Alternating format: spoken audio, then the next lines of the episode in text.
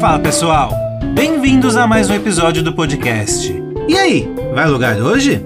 Eu sou o Marco Barbosa e posso dizer com toda certeza que o Cyberpunk não é páreo para o jogo que eu vou trazer aqui hoje. Opa, oi para quem trouxe o melhor jogo, no caso eu. Eu sou o Eric Fagundes e meu amigo Marcolino não se empolgue muito, e quem irá jogar isso são os nossos ouvintes, eu e o nosso convidado. E aí, André, vai salvar o nosso jogo hoje? E aí, pessoal, tudo bom? André aqui do meu PlayStation, vocês devem me conhecer de lá, porque fui eu que fiz a análise do Golo. pra quem lembra, um abraço para todos. E hoje eu vim falar de Sonic Generations, brincadeira. vou falar de jogo bom, não vem falar de jogo ruim, não. Boa, André. Seja muito bem-vindo, meu amigo. É uma honra ter um cara aqui conosco tão legal, com conhecimento absurdo, simpático. Ih. E não, eu não estou puxando o seu saco para você salvar meu jogo. Afinal de contas, hoje é dia sim de save point, meus amigos. Aquele episódio maravilhoso que quase não tem intrigas. Então já vamos ver quais dos nossos jogos serão salvos aqui hoje. DJ, sobe o som para esse debate saudável começar.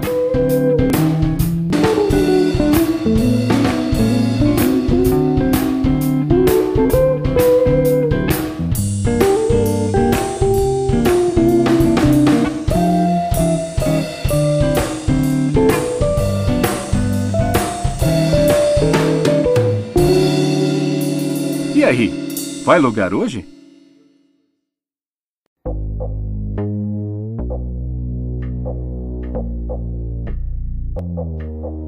Boa, meus amigos, vocês já perceberam que o Marculino começou puxando muito o saco do André.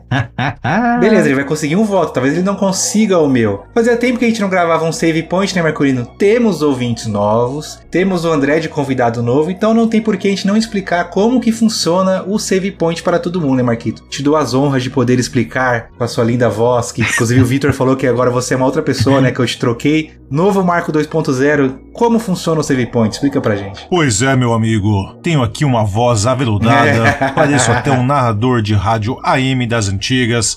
Mas, vamos, falando sério agora, falando em áudio, tivemos infelizmente alguns problemas de microfone hoje na gravação, tanto o meu quanto do André, então alguns dos áudios não vão estar naquela qualidade que a gente gosta de postar para vocês, alguns a gente teve que regravar para ficar mais entendível, então vocês vão sim sentir uma pequena diferença em alguns momentos nos áudios, te pede desculpa, mas é aquilo, né? O programa tá muito bom, o Marco do Futuro promete que esse programa tá muito engraçado, não deixem de ouvir por causa do áudio. Façam aquele esforço porque eu prometo que tá muito legal. Agora acompanhe o restante do episódio com a explicação sim do que é um save point. Seguinte, meus amigos, o save point é bem simples de explicar. Cada integrante aqui do nosso podcast traz um jogo para defender. Um jogo que talvez seja até um jogo bom, mas não foi lançado com muito hype pelos jogadores e não foi muito bem aceito pela indústria, por diversos motivos. Ou seja, aquele jogo que não vingou, mesmo sendo um jogo bacana, que tem uma gameplay interessante, mas infelizmente ele nadou, nadou, nadou e morreu na beira da praia. Ou seja, cabe a nós aqui então desse podcast pegar um desses jogos e tentar salvá-lo. Tentar então convencer os nossos ouvintes a rejogar ou até mesmo revisitar desses clássicos do passado. A gente fala isso sempre, né, Marquito? Existem jogos que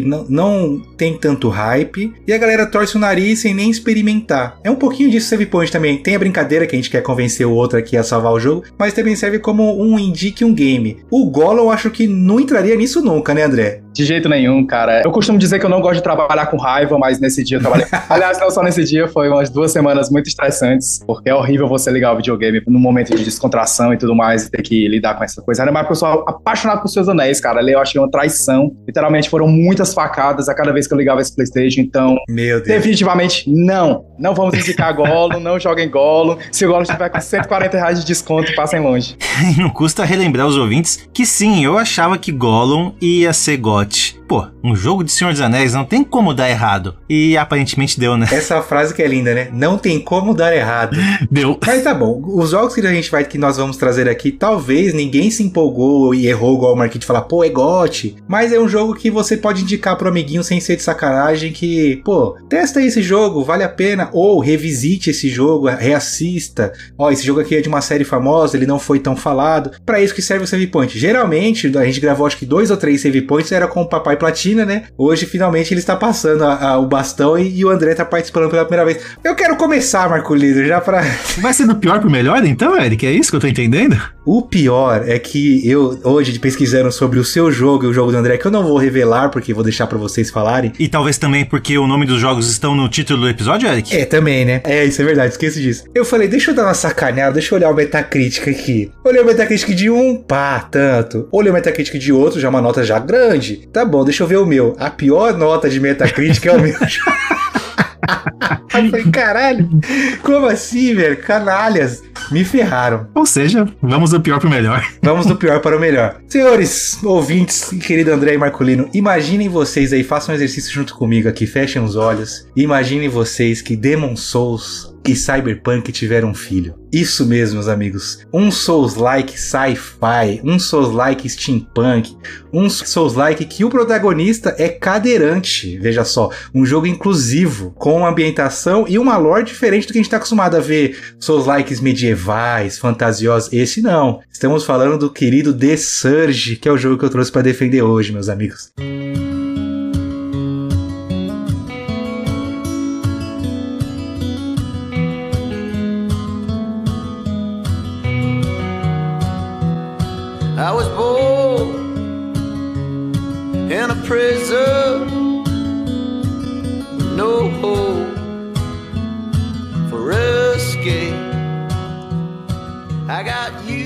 Primeiramente, Marquinhos conhece, né? Porque foi você que me indicou jogar The Surge, Marco Barbosa. Então eu quero ver a sua falsidade ao fim da minha frase. André, não precisa estender muito, mas conhece The Surge? Chegou a jogar já The Surge? Eu ia dizer que infelizmente conheço. Nossa, começamos bem já.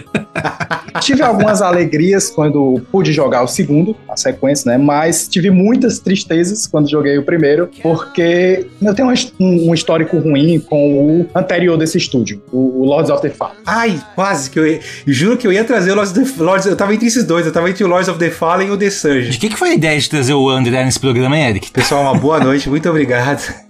Quando eu joguei o Lords of Fallen, foi praticamente um dos primeiros Souls lá que eu peguei e criei coragem pra ir até o final. Eu platinei, cara, aquele jogo por causa de um bug. Eu acho que quem platinou esse jogo lembra muito bem desse bug de travar o chefão. Aí, cara, eu pensei, não, mas isso aqui não dá mais certo, vamos seguir. Aí eu sei que eu joguei desse, joguei algumas boas horas, inclusive, dele. Eu gostei de algumas coisinhas que a gente vai já comentar. Mas esse jogo me fez voltar pro Lords of the Fallen. Tem alguma coisa errada nisso. Eita!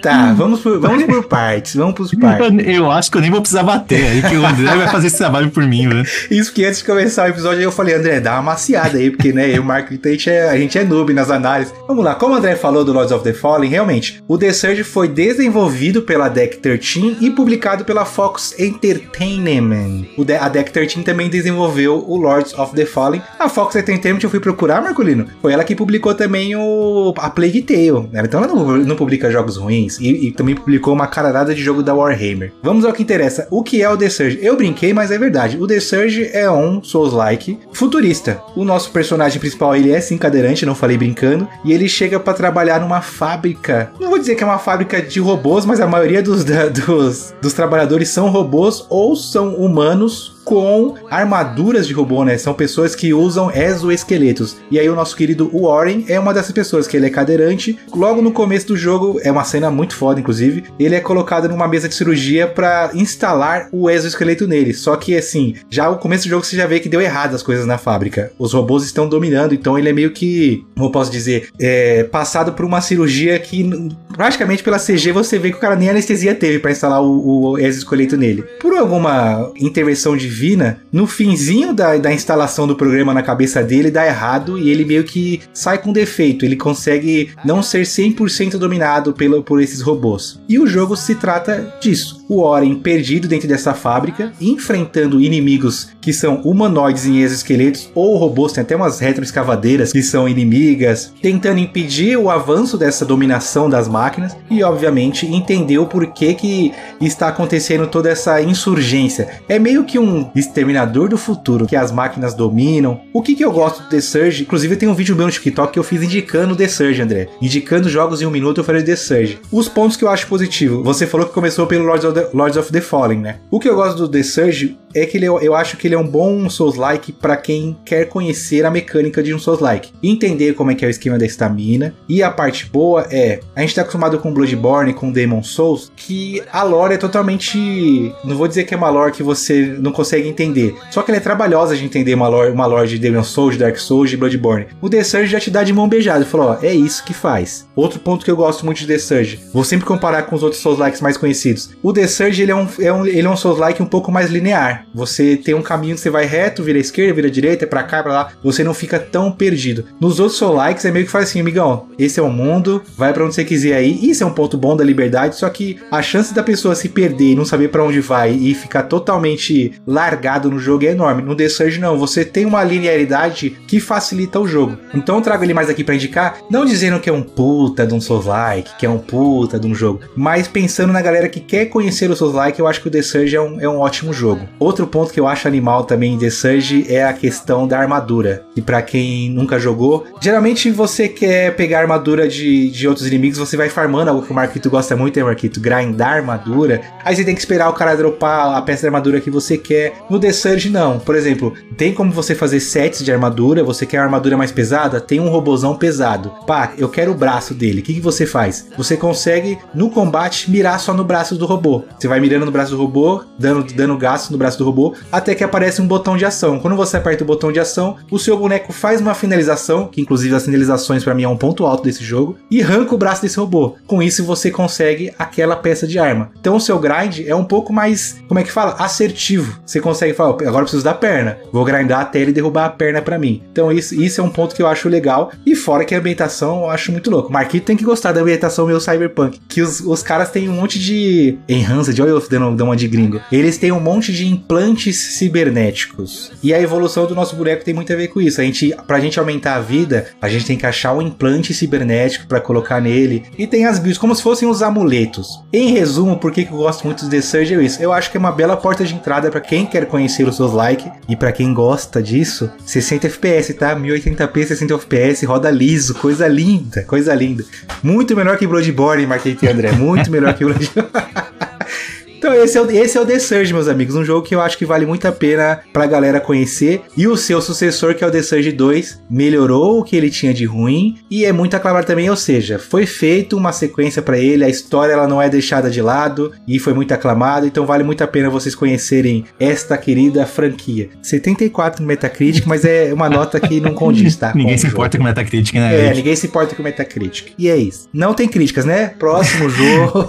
Me permitam começar esse debate, ou melhor, começar esse espancamento lendo um review de um grande amigo nosso, que é um baita escritor, que é o nosso querido amigo Rafael Batista, do meu PlayStation. Quem considera o review do Rafa como argumento não, não, não entende nada de videogame, porque o Rafa não entende nada. O Rafa é TikToker. Mas vamos lá, continue. Vamos lá. Então imagina a seguinte situação. A menina que você gosta é o Nioh. O ex-namorado dela é o Bloodborne. Os pais dela são a saga Dark Souls. E você é o simpático The Surge, que mesmo possuindo boas qualidades, não é páreo para a concorrência. Estará sempre fadado à temida friendzone. Palmas para o Rafa. Ah, para. Ah, mas assim, cara, porra, cara, comparar é, é duro, né? Não vamos, não vamos, não vamos focar na comparação. Eu compa Tudo bem que eu comparei, né? Comparei só as partes boas. Sim, numa prateleira de Souls Likes, eu acho, na, numa, se vamos fazer uma tier, ainda vamos fazer esse episódio, uma tier de Souls Likes. Não vou dizer em qual que o, que o The Surge fica, mas eu acho que ele fica acima de Lords of the Fallen, fica acima de Mortal Shell e fica uns três degraus abaixo desses que, esses que foram citados. Mas ele não fica lá embaixo, não, vai. Vou, vou amaciar um pouquinho, porque eu sei que vai vir na sequência um espancamento de verdade, né, Mas tudo bem. Vamos tentar ser amigo aqui, parceiro de podcast. Me ajuda a te ajudar. Cara, eu acho o Cinder Surge uma boa apresentação. É complicado dizer uma boa, boa apresentação pro mundo Souls, porque aí que tá, eu acho que o maior problema do The Surge, quererem comparar ele com o jogo Souls. Não é. É um jogo de ação, um jogo de aventura. Com elementos. Com elementos de Souls, talvez. Mas é um bom início, sabe? Pra você realmente pegar as mecânicas. Você disse Sim. perfeito. Ah, então se eu morrer, eu vou perder todos a minha, toda a minha experiência, eu tenho que buscar lá depois experiência? Vai. Ah, eu vou ter que grindar pra conseguir evoluir meu boneco pra enfrentar um chefão? Vai. Tudo isso é bem feito nesse jogo, porque ele realmente é fácil. Calma, vou explicar agora o fácil eu falei meio estranho, porque de verdade não é fácil. Porque ele tem momentos no jogo que os inimigos são muito mais OPs que você. Aliás, todos os inimigos são muito mais OPs que você. E você sim tem que ficar grindando, grindando, subindo de level, pegando peça, subindo de level, pegando peça. Isso, para quem não gosta de grind, vai desanimar. Porque o jogo Vai. precisa sim que você evolua seu boneco diversas vezes. Passou uma área, mata todo mundo daquela área. Volta, descansa, todos os bonecos é, revivem que nem o jogo Souls. Mata todo mundo de novo, pega as peças de novo, pezinho, mãozinha, bracinho, cabecinha, e vai, vai e volta, vai e volta. Você vai ficar cansado de fazer isso. É legal você criar os builds, muito legal. Você tem diversos tipos de builds diferentes que você pode fazer com diversos tipos de armaduras diferentes. Armas, uma variedade legal de armas também, né? É, a, a variedade é legal, mas o que pega mesmo são as builds diferentes que você pode fazer. Ah, você quer um boneco mais rápido? É possível. Quer fazer um boneco mais pesadão, mais seguro? É possível. Por quê? Você tem diversos implantes diferentes que você pode colocar no seu boneco. E, e esses implantes também vão evoluindo.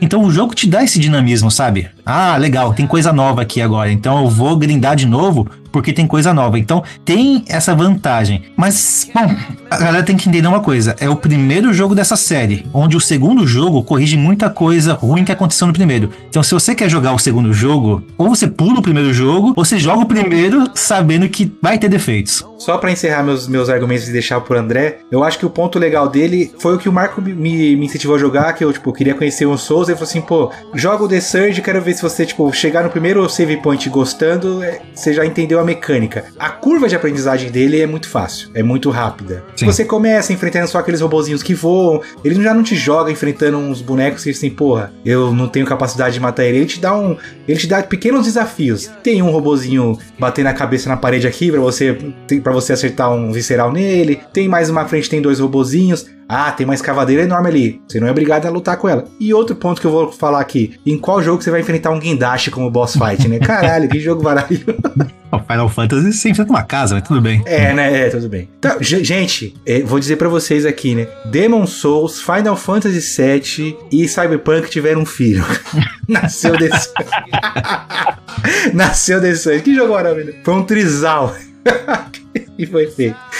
André, meu amigo, eu queria dizer que eu sou muito fã das suas resenhas e você é um cara que adiciona muito quando participa do Cast of Us, inclusive o episódio de Avatar Frontiers of Pandora. O que você somou nesse episódio me deixou com vontade de jogar, não está escrito. Não toma banho de banheira hoje, André, senão você vai morrer afogado. tô com Tem alguém medo. pendurado ali, velho. Mas, por gentileza, a palavra é toda sua, André. Se você tivesse falado The Surge 2, eu acho que eu teria passado um pouquinho de pano, aqueles pano de microfibra que a gente ganha. Sei, aqueles novo. Exatamente. teria passado um pouquinho, mas o, o The Surge 1 eu simplesmente eu acho uma coisa muito difícil de engolir. Eu acho literalmente um jogo ruim. É ruim mesmo, ruim pra, ruim pra muito ruim. Nossa. Realmente é um jogo de ação. Não vejo como um Souls, nem como elemento de Souls, porque o que existe de elemento foge muito rápido com a intensidade de ação que existe ali. O elemento de Souls que tem dentro do jogo não deixa você refletir como se fosse um jogo de Souls. E eu costumo dizer que o que mais pega no jogo de Souls não é a dificuldade, é a construção de build. Você sabe se um jogo Souls é acessível a partir do momento da construção de build. Por isso que eu nunca indicaria que o The Surge fosse um jogo para quem tá começando a jogar um, um jogo de Souls. É ele que saiu da calma. A construção de build dele é complexa. É. Muito teste que você tem que fazer. É muito É teste. E, cara, eu acho que eu escuto muito nas redes sociais o pessoal falando do tal do backlog. Esse nosso backlog, cara, tá cada vez maior. A gente tá cada vez mais buscando coisa pra jogar e pra terminar mais rapidamente. O pessoal detona jogo que hoje tem 40 horas. Cara, eu ouvi gente falando mal do Persona 3. Sinto muito. Se vocês falarem mal do Persona 3, vocês não são meus amigos. Não dá pra você falar mal do Persona 3 só porque ele tem 40, 50, 60 horas de campanha. Então, eu acho que hoje as pessoas realmente estão buscando coisas mais rápidas, coisas que você consegue chegar pelo menos até um ponto de clímax, assim, jogando algumas poucas horas. E eu não vejo. Primeiro que eu não vejo clímax narrativos no The Surge. Eu não vejo aqueles momentos que realmente a gente fala, caralho, velho, que revelação pica, porra, cara. Agora que eu tô instigado pra ir até o final. Não vejo isso. A grande vantagem do The Surge realmente é essa questão do aprendizado que você vai evoluindo papapá, como se fosse aquele joguinho de celular, entendeu? Que você joga umas horinhas todo dia, progride nas coisas que você tem direito a progredir por um tempo limitado e depois não pode fazer mais nada. Então ele é Metroidvania, Marquito. Olha que dele. Eu também não gosto de Metroidvania, viu? Não gosto. Ih, Ih, caramba. Mas no Metroidvania eu teria falado pior ainda. Mas o The Surge, cara, eu vejo que ela, ele tem essa complexidade de build que faz os, os jogadores que estão querendo entrar nesse mundo ter mais dificuldade pra dizer, beleza, eu quero continuar. Eu quero conhecer mais jogos Souls. Tanto que, cara, eu odiei o Lords of the Fallen. Eu não sei o que foi que deu em mim naquela época que eu platinei. Eu acho que eu tava muito desocupado, cara. Eu tava desempregado naquela época, eu não sei. Pra platinar, é, não porra. Tinha PSN Plus, não tinha Game Pass, não tinha nada disso naquela época. Tem nem outro jogo, só tinha esse. Exato. então, eu não sei o que foi que deu nessa minha época que eu platinei essa porcaria aí. É ruim ou é esquema de aposta, né? Igual aquela página do Instagram lá. tá gostando do jogo ou é esquema de aposta? É esquema de aposta, né? Eu já pode, determinado. E quando eu joguei o The Surge, cara, depois eu voltei pro Lords of the Fallen pra jogar um pouquinho mais, sendo que no PS5 pra ver se tinha melhorado alguma coisa. Então, tipo, pra mim não foi uma experiência boa que eu tive no The Surge. Eu acho que é um jogo difícil mesmo pra quem tá começando a jogar Souls. E os Souls pra mim já é o nicho do nicho do nicho do nicho. São aquelas pessoas raríssimas que realmente se engajam e pensar, pô, vou jogar um Bloodborne, vou jogar um Demon Souls, vou jogar os Dark Souls, vou jogar um Nioh, vou jogar um, um Olong, né, o que saiu agora. Então, é um nicho assim muito, muito, muito pequeno em relação à grandiosidade das pessoas que jogam videogame. Sim. Não recomendaria o, o The Surge, não jeito nenhum. Se estivesse saindo por 12 reais aí. eu não recomendo, porque vez ou outra tem promoção do Lords of Fallen por 11 reais. Então 11 reais. sai por 10 reais aí, 10,50. Aí eu recomendo vocês comprarem. Mas não indico, cara, nem como um jogo de ação, porque eu não vejo impacto, e nem um jogo de Souls, porque pra mim todos os elementos ali são muito fugazes. Muito, muito, muito. Tudo bem, né? Dito isso, entendemos que o André não gosta porque ele é noob e achou o jogo difícil. tá? Porque eu, na minha primeira experiência conhecendo, eu adorei. Eu joguei não achei, achei difícil. Tive que fazer uns, uns gatos lá pra conseguir matar o boss final. Cara, eu, eu entendo esse ponto que você falou. É que é muito difícil. Pelo menos eu acho muito difícil separar é, se é Souls, se não é Souls. Realmente ele não é, não é Souls, raizão, Souls. Mas, putz, aquela. Tem o, a- o controle de estamina, tem o você perder a alma, tem a, tem a bonfire. Ele pode ser que não seja o raizão, raizão, raizão, raizão. Mas como o Market falou, pra conhecer as mecânicas, pode ser que ele seja uma porta de entrada. Mas no segundo bloco que a gente vai dizer se a gente salva ou não os jogos, né? Talvez o André já deu um spoiler geral do que ele vai fazer aí, mas Será, Eric? mas tudo, mas, tudo, mas tudo bem, mas tudo bem. É, encerro então, né, o The Surge, é, é isso, meus amigos, conheçam o The Surge, joguem, 22 horas eu vi aqui no How Long to Beat, dá pra jogar de Kick Game, dá pra jogar de Comfort Game, inclusive eu tenho amigos que eu indiquei e jogaram e gostaram, tá, em minha defesa. Tem muito amigo mesmo, hein? Nada contra, até tenho amigos que são, tá? Foda. Vai lá, Marcolino, vou deixar você aqui levantar a bola desse episódio, que o clima tá triste. Puta que pariu.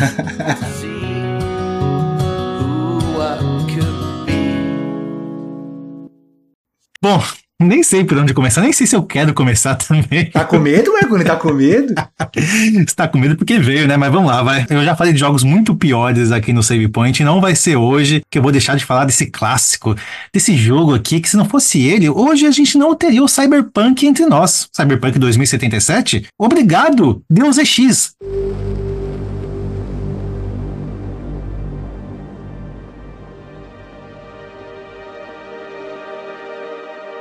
Eu pretendo falar aqui hoje do, infelizmente, último, acho que definitivamente, episódio da série Deus é X, que é o Mankind Divided. O último, Marquito, não queima meu argumento, não queima meu argumento. Continua aí.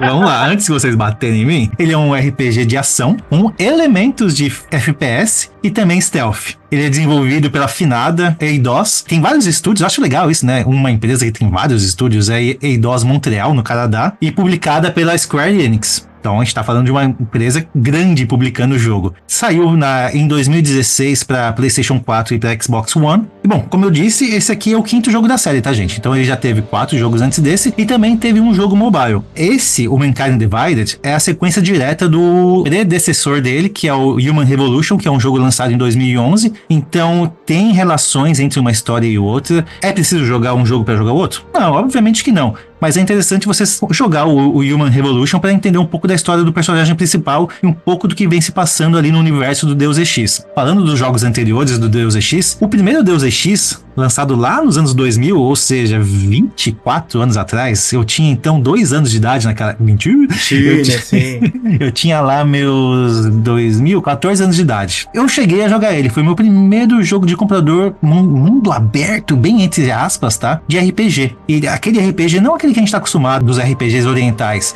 É um RPG meio que ocidental, então você tem escolhas. Por quê? As suas escolhas realmente influenciam no mundo. Não é que nos jogos que a gente tá acostumado hoje em dia, que você escolhe nos 10 minutos finais o que vai acontecer no jogo. Sabe? Qual final que você vai ter? O final bom, o final ruim, o final médio. Não, as suas escolhas lá no começo do jogo vão refletir lá no final do jogo. Então não adianta você fazer o save point no final pra liberar a conquista, que você não vai conseguir. Você vai ter que jogar tudo de novo. Eu achei que só uma pessoa aqui do podcast ia trazer um jogo que repete muito, mas. Mas eu tô você- falando, eu nem tô falando do meu jogo ainda, eu tô falando lá do meu primeiro jogo do Deus Ex que traz memórias afetivas. Você tá falando mal da minha memória afetiva, Eric. Calma aí. Desculpe, desculpe, peço perdão. Deixa eu voltar então pro jogo realmente si, que é o Deus Ex Mankind Divided. É, A série em si vendeu em torno de 14 milhões de jogos, tá? E esse jogo sozinho vendeu lá em torno dos seus 6, 7 milhões de jogos. Ou seja, Porra, metade. carregando a franquia nas costas, né? Praticamente. Então não tem como ser um jogo ruim. É um jogo que foi lançado com 83 no Metacritic. Então, Ah, agora pô, vale nota, agora então, vale nota. que vale nota. 83, Eric. Quem não queria tirar na prova um 8, sabe? Mostrar pra mãe, ó mãe, tirei um 8 aqui. E foi sim indicado pro Game Awards, lá em 2016, como o melhor RPG. Bom, ele concorreu com alguns caras meio complicados, né? The Witcher 3, pior que ele concorreu com a DLC do The Witcher 3, a Blood and Wine, Dark Souls 3 Que não é RPG. e o Xenoblade Chronicles 10. Eram bons jogos. Perdeu, obviamente, pro The Witcher 3. Entendi, perdeu pra DLC. entendi. Agora um ponto que é muito bom, gente. É ótimo. São só 16 horas de jogo. Olha que delícia. É um jogo tiro curto. Você paga 500 reais pra jogar 16. Eu tô tentando justificar as 16 horas. Mas, bom, a história principal é 16 horas. Se você quiser realmente completar o jogo 100%, fazer todas as conquistas, blá blá blá blá, vão dar em torno das suas 50 horas, o que é bastante. O problema é que dá pra ter zerar o jogo em até 4 horas. Conhecendo os, os atalhos, né? Conhecendo os atalhos, tendo alguns poderes já, então um New Game Plus dele, em 4 horas você termina. Ah, mas ah, vou, já, vou te ajudar a defender. No New Game Plus é aceitável, Marquito. Já tá OP. 4 horas, Eric. Eu acho aceitável, Marquito. É um terço do jogo. Você já sabe pra onde tem que ir. Eu amo Tá com as vocês. melhorias. Neste, porém, Marcolino, já terminou sua, sua Não, apresentação? de calma, Deus? nem Ah, falei tá, da história desculpa. do jogo, a história maravilhosa desse jogo. Eu já tô. Depois que o André fez comigo, Marquito, eu tenho que bater alguém a mesa.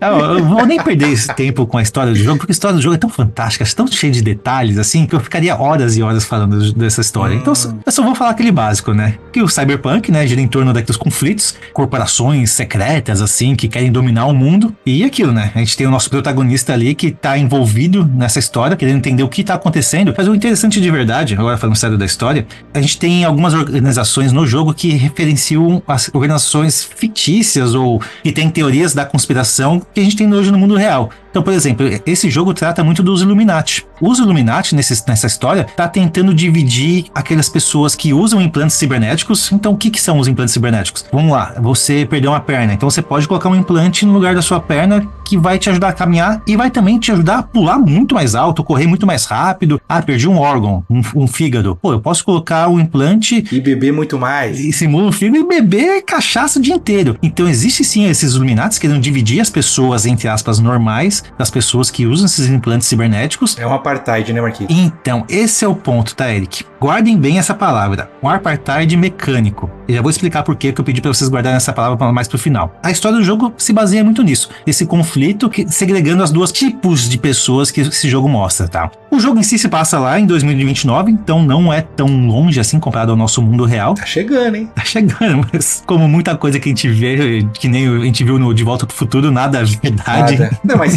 se em 2029 tiver uns implantes, tem um específico que eu quero fazer aí, Marquito, uma melhoria, que é ganhar 3 centímetros de altura Ah, pra chegar nos meus 1,79m. Mentira, chegar nos 1,75m. Assim, tá bom, né? Tá bom. Colocar um implante de joelho, Marquito, já com aumento, tá bom. Tá bom, tá ótimo. E bom, o jogo se passa em Praga, e aí é um- uma coisa interessante no jogo. Ele não é mundo aberto, mas ele tem momentos que é um mundo. São bairros abertos, vai assim. Você consegue, é, você consegue explorar ali o bairro que você tá, a região que você tá, limitado, muito limitado, mas você consegue explorar. Aí você vai para uma outra parte do jogo que é mais linear, faz alguns objetivos, volta para uma outra parte mais semi-aberta, vai para uma outra parte meio linear. Então o jogo meio que mescla essas duas situações. Ele também mescla o fato de ser em primeira pessoa, então você joga o jogo sim em primeira pessoa, mas também em algum. Não, calma aí, calma aí. Em alguns momentos ele vai pra terceira pessoa. Então, quando você pega um cover, por exemplo, ele vira meio que um cover do Gears of War. Pra finalizar esse jogo maravilhoso, que eu não quero me estender muito, porque eu já tô cansado de dar bons argumentos pra essas pessoas ignorantes que estão me ouvindo, que não sabem nada de videogame. Eita, bateu nos ouvidos até. Eita, eu não ia falar nada, só ia elogiar. Agora, depois dessa, tá brincadeira. Um, um outro ponto bem interessante do jogo é que ele, você pode jogar ele tanto a moda caralho, ou seja, atirando em todo mundo, explodindo tudo, tacando granada, tendo nem aí, ou focar no stealth. E não é aquele stealth chato, sabe? É um stealth bem feito que você pode tanto ir se escondendo dos inimigos completamente, desativando armadilhas, desativando câmeras e tudo mais, ou se é aquele stealth que você vai realmente batendo em todo mundo escondido, escondendo corpos, mas é aquilo, é eliminar todo mundo da fase. Aí vai de acordo com a sua gameplay. Eu era o cara do stealth, então eu adorava jogar o stealth desse jogo, que é um stealth bem completinho, muito bem feito. O jogo é um RPG, então as suas conversas no jogo tendem a levar você a, cer a certos diálogos ou não. Dá pra namorar no jogo, mano? Não dá pra namorar no jogo, é. a gente tá sério, combatendo terroristas aqui. Acho da hora esse. Esse estamos combatendo terroristas. Dragon Age tem uma ameaça demoníaca na Terra. Só um momentinho que eu vou namorar aquela elfa. Só um momentinho. Pede pro demônio esperar que eu preciso conquistar. Mas tudo bem, segue. Vou brincar de cartas aqui. É, é, no The Witcher, né? Ah, tem um Gwent aqui, deixa eu fazer aqui, Brit. Bom, gente, do jogo é isso. Aí eu brinquei, né? Ah, Cyberpunk não é nada comparado ao Deus Ex. Pô, se você for ver, É a mesma história. é a mesma história, né? Que a gente está tratando ali de ambientes futuristas, onde os ricos querem ficar mais ricos, os pobres só são usados como massa de manobra mesmo, são trabalhadores, eles são usados. Porque as máquinas são usadas como trabalhadores braçais, né? É aquele Elysium, né? Os ricos lá em cima, os pobres lá embaixo. É, perfeitamente. Agora, comparando os dois jogos, o Cyberpunk 2077 e o Deus Ex, Cuidado. Você vai entender o que eu vou dizer. O Deus Ex tá aí já tem 20 anos. E todas as mecânicas que o Cyberpunk utiliza hoje já existiam no Deus Ex. Pô, claro, o Cyberpunk é um jogo de mundo aberto, gigantesco, inúmeros personagens, armas diversas. Ok, mas tudo já estava ali no Deus Ex. Se o Deus Ex fosse criado hoje, ia ser um Cyberpunk. Então o Cyberpunk sim usou muito do que foi feito no Deus Ex para existir. Obviamente, o Cyberpunk hoje eu considero um dos melhores jogos da minha vida, sim. Mas sabe, a gente vê que todas as fontes foram baseadas no Deus Ex. Porque o Deus Ex trata de história. A gente realmente está falando de mega corporações. A gente não está se importando com o personagem principal. A gente quer saber da história, do que é o mundo cyberpunk. No Cyberpunk 2077 também tem isso? Tem. Mas não é tão grandioso quanto o Deus Ex, porque eu entendo que o Cyberpunk trata mais da pessoa, que é o nosso personagem principal, que é o Vi, do Johnny Silverhand, que também é o construto que tá ali no dia a dia com o Vi. E o personagem principal de Cyberpunk para mim é a cidade. Então, Night City para mim é o personagem principal. Mas a gente tá focado nos três personagens. Já o Deus Ex não, a gente tá focando na história mesmo, o que é ser Cyberpunk. Meus amigos, eu acho que é isso, não tenho mais o que dizer sobre Deus Ex. Quer jogar a franquia toda? Jogue. Quer jogar o último jogo? Jogue, porque realmente eu acho que ele vai te cativar. É um jogo curto, é um jogo bom e tem todas as mecânicas de um jogo stealth, um jogo de RPG. Nem sei porque eu trouxe esse jogo aqui, Save Point pra quê? Esse é um jogo já bem salvo já. Ah, vou começar aqui, André, pra gente seguir na sequência. Começarei com três provocações baratas, baratíssimas. Promoção do dia, Marquinhos, pra você. Vai. Deus Ex tá aí há 20 anos e só se fala de outra coisa. Cyberpunk é o Deus Ex que deu certo. E se fosse bom, não tinha encerrado o projeto. Por isso que você tá falando que é o último, realmente é o último. Não vai ter mais Deus Ex. A empresa que chegou lá falou assim: ó, tem uns projetinhos aqui escanteados. Encerra isso aí, não precisa nem dar continuidade. É Deus Ex. São essas minhas promoções, minhas provocações baratas, 3 por 1 pra você, Marquinhos. Seguinte, eu joguei Deus Ex, vou chamar de Deus Ex, tá, Marquinhos? Sou um cara Justo. muito gringo. Justo. Eu joguei Deus Ex quando eu tinha meu finado Xbox e eu falei pro Marco hoje, eu acho que eu dropei, Marquito. E ele falou assim, ah, bem sua cara. Eu falei, ah, mas não tem culpa que o jogo é ruim.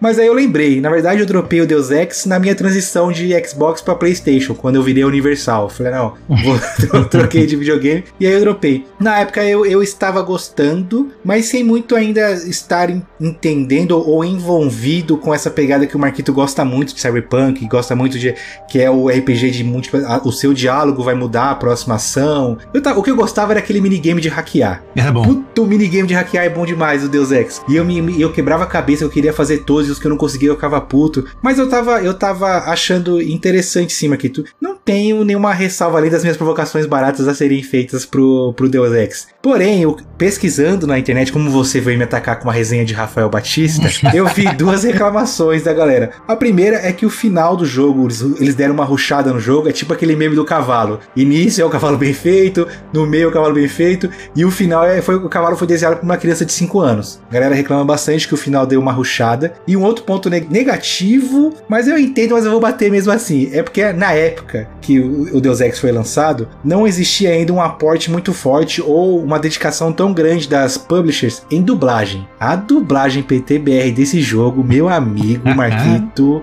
pega eu, você e o André amanhã e vai no estúdio para dublar um jogo. A gente vai fazer melhor a entonação e a atuação. Cara, tem uma cena lá que o Jensen chega a falar com o chefe dele e fala: Oh meu Deus, os terroristas estão atacando. Aí o chefe dele, o que você está fazendo aqui? Você já passou com um terapeuta? Tipo assim, é um diálogo que tinha que ter uma emoção. Esse é, um, esse é um diálogo que é ruim. E um outro que eu vi que a galera reclama muito. E que, mano, o, jogo, o Deus Ex é de 2016, né? Beleza. Eu entrei no vídeo, ele é um vídeo de 2017 por aí. E tem um comentário de, sei lá, dois anos atrás. O cara comentou embaixo. E pior que continua assim. Não foi feita nenhuma atualização que é um diálogo com a terapeuta dele e tá desconexo, Marquito. Tanto o lip sync quanto eles estão falando uma coisa, na legenda tá outra. Meu e aí quando, tem, aí quando tem aquela opção de diálogo, o que você tem que escolher não tem nada a ver com o que eles estão falando. você tem que escolher entre estou de acordo ou não concordo. Você coloca estou de acordo, ele responde: É, mas o que eu te perguntei não foi isso. Porra.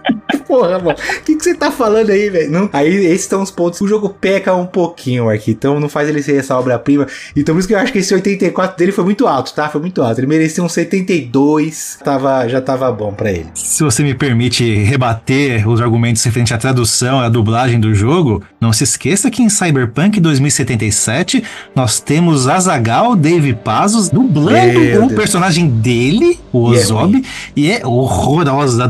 Desculpa, Azagal, sei que você ouve esse podcast, É. mas a sua dublagem do Ozob, do seu personagem Ozob, ou seja, não é de ninguém, é seu, é muito ruim. Tanto que a dublagem em inglês é muito melhor que a Muito dublagem em melhor. português. Tá bom, mas o Ozob, eu não vou saber quantas horas de gameplay ele aparece no jogo então, e quantas horas de dublagem tem. Segundos. Mas no, no Deus Ex, o personagem principal é como se fosse o Azagal dublando ele, Marquito. É verdade, é feio, é feio. Ah, beleza, você jogou em inglês, tem a opção de jogar em inglês, beleza. Naquela época a dublagem não tinha uma dedicação tão grande. Mas eu tinha que bater alguma coisa aqui, né?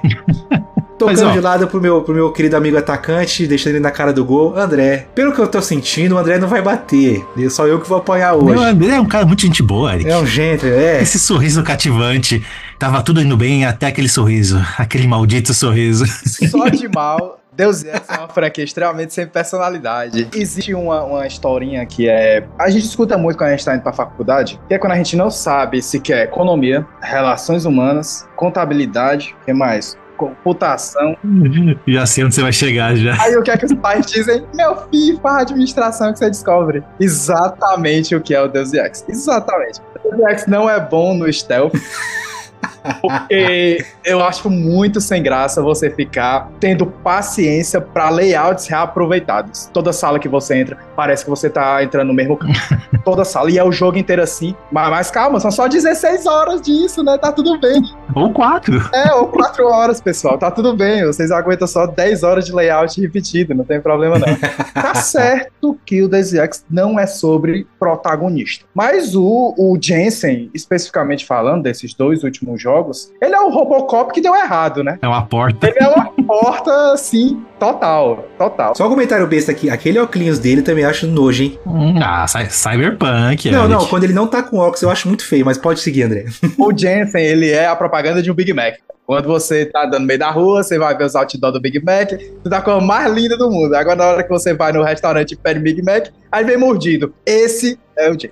Não é, não é um personagem bom, não é um personagem que você se importa pelas coisas que você faz. Por isso que a Square Enix foi inteligente. O que, é que ela falou? Meu filho, você resolva a situação do jeito que você quiser. Se você quiser meter palha em todo mundo, se você quiser escondido com todo mundo, se você conversa com todo mundo, tanto faz. O jogo é teu, você pagou por ele. Ninguém liga pro personagem, cara. Então, tipo, o que você fizer, o personagem vai concordar. Tanto faz. Aí, nesse aspecto, existe outro problema grave que eu comparo com o Cyberpunk. Particularmente, eu achei legal isso do Cyberpunk de ter vários finais, mas você poder decidir decidir qual final você quer só nas partes finais do jogo. Agora, o Deus Ex, você tem, o, o Mankind Divided, você tem que construir a sua própria história com o tempo. Então é muito difícil, cara, você entender as coisas que estão acontecendo e na hora mudar um, o seu ponto de vista. Porque eu acredito que essa seja a própria construção da ficção científica. É o tempo todo te dando oportunidades para que você repense as coisas que você decidiu lá na frente. Então, o, o Deus Ex, cara, quando você vê que todas as tuas, as tuas ações estão te levando para o mesmo canto e quando o começo da campanha já te faz definir mais ou menos o caminho que você quer pro final, cara, você não vai ter paciência para fazer tudo de novo, de outra forma e chegar em outro final. Não vai. Enquanto o Cyberpunk, para quem chega e tá com preguiça, pensa, não, cara, eu vou só rebotar aqui. Download aqui. Download, escolher outra coisa aqui na missão número 16, porque são 17. Vou escolher outra coisa na missão 16 e vai acontecer uma coisinha diferente, que foi diferente da que eu fiz pelo, pelo caminho inteiro que eu escolhi. Então, eu acho isso, cara, para um jogo atmosférico, eu sou muito fã, cara, de ficção científica atmosfera, atmosférica, e eu, pela lembrança que eu tenho, principalmente do Human Revolution, que eu joguei bem mais do que o Mankind Divided, a atmosfera do jogo é fantástica, fantástica, realmente é uma atmosfera muito boa. Eu acho muito legal aquelas chuvas caindo que parecem umas nuvens de bronze, cara, eu acho lindíssimo. Aqueles reflexos para mim, como diz um meme que a gente, que o Jean principalmente usa muito, que é os, os reflexos estavam à frente do seu tempo. É, era RTX? Ray Tracing? Ray Tracing? Cara, assim, de uma forma bem grosseira, a gente pode dizer que o, o Mankind Divided tinha, assim, um pouquinho. Olha aí, Marco, olha, olha aí. só, que jogaço, meu Deus. Já eram os implantes, André, já eram os implantes. Eu não consigo nem dar risada, eu tô triste. o André bate, mas ele bate com elegância, né? eu fiquei 20 minutos aqui falando bem dos negócios, ele bateu em dois minutos nas todas as coisas que eu falei bem. Não sei se você é casado, André, mas se você entrar no, no Tinder e colocar que você bate com elegância, você consegue bastante sucesso. Pretender assinar o Tinder Prime, né? É, bato com elegância. Mas eu, eu, tenho alguns pontos positivos para falar. Boa. Por favor, me ajude. Esse negócio da atmosfera é muito legal. É, o jogo não era um FPS, mas o tiroteio funcionava bem. E eu comparo isso com minha experiência com o Dishonored, que para mim era o mesmo que nada aquelas armas que eles davam, cara. Era muito sem graça o tiroteio no Dishonored. O Dishonored era legal, você usa as habilidades e tudo mais. E o Deus Ex, ele tem muitas habilidades, você pode se virar bem com elas. Mas Sim. o FPS, ele funciona de um jeito legal. Mais ou menos como funciona daquele Prey, né? O, joguinho lá de terror da, da Bethesda. Então, eu vejo algumas virtudes. Tá longe de um jogo 80 e pouco. Pra mim, tá certo mesmo um 72, um 72. de 84 ele podia ser um 83, né? A gente tá de acordo em relação a isso. 82, né? Tá tudo... Isso, tá bom, vai. e isso é verdade, viu, cara? Falou que foi do negócio do cancelamento da, do jogo. Que o, o, a Square recentemente lançou aquele Balan on the Road, se não me engano. E simplesmente é um dos piores jogos de todos os tempos. E foi feito pela galera que criou o Sonic. Oh, sem novidades, cara. Criaram o Sonic sem, sem novidades. novidades. Um jogo ruim e fizeram outro jogo ruim, cara. Quem é que esperava que ia dar certo? Mas eles foram lá e investiram pra caramba nesse Bala on the Road. E eles chegaram no Deus Ex e cancelaram. Aproveitando que já tô aqui fazendo a limpa. então, tipo, é um jogo mediano pra. Não vou dizer mediano pra ruim, mas também não vou dizer mediano pra bom. É um jogo bem mediano. É um jogo feito. É, hoje, cara, se fosse há uns 5 anos atrás, você comprava o Deus Ex e ia ser feliz. Mas com Cyberpunk aí, não faça isso. Só Cyberpunk tem Panam. Panam que fala você. Você, você tá de Ei, nada a ver, né, cara? Aquela Chico Bento Panam, né? É. Como pode? Mais um jogo de, de futurista com problema de dublagem, né? Mais um. Pô, deve ser. Ele, é, como é que chama? Liberdade criativa isso dos caras. Não, vamos deixar a dublagem ruim. Cara, e o pior é que o Cyberpunk, até um certo momento, a dublagem dele era excelente a dublagem do Vei do Johnny Silverhand muito irada. Muito, muito irada mesmo. Aí o pior é que você naturalmente vai escolher namorar com ela, né? Porque quem não escolhe namorar com o Panam, sinto muito, vocês têm sérios problemas cognitivos. Então, aí você acaba que tem que se acostumar com aquilo. Então, época de Cyberpunk, cara, não se fala mais em Deus Ex. Já não falava assim antes. A gente não tem que agradecer, pelo menos, ao Deus Ex por criar todo esse império que o Cyberpunk hoje mama. A gente tem que agradecer é a CD Projekt Red. Por consertar o jogo. Exatamente. E porque a expansão é muito boa. Phantom Liberty. Muito... Mas, cara, não recomendo Deus Ex. Putz, grila. Eu recomendo Human Revolution. Você vai recomendar o seu próprio jogo, André, ou não? O próprio jogo eu vou aclamar. Ih, lá, lá. Mas eu, eu, espero muito ser muito detonado, cara, porque eu já escutei muito por causa do meu jogo. a, ideia, a ideia é essa, né? Cada um trazer esse joguinho que a gente gosta, não é aclamado, e tentar convencer os, os ouvintes. Mas me permitam bater também no meu jogo, vai? Já que vocês bateram, eu também quero bater um pouquinho.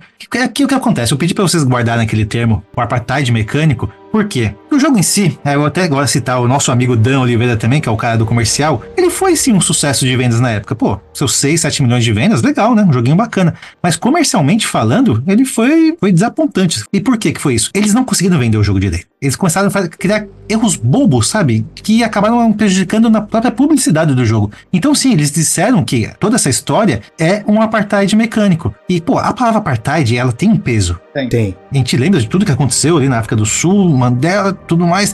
Tipo, beleza.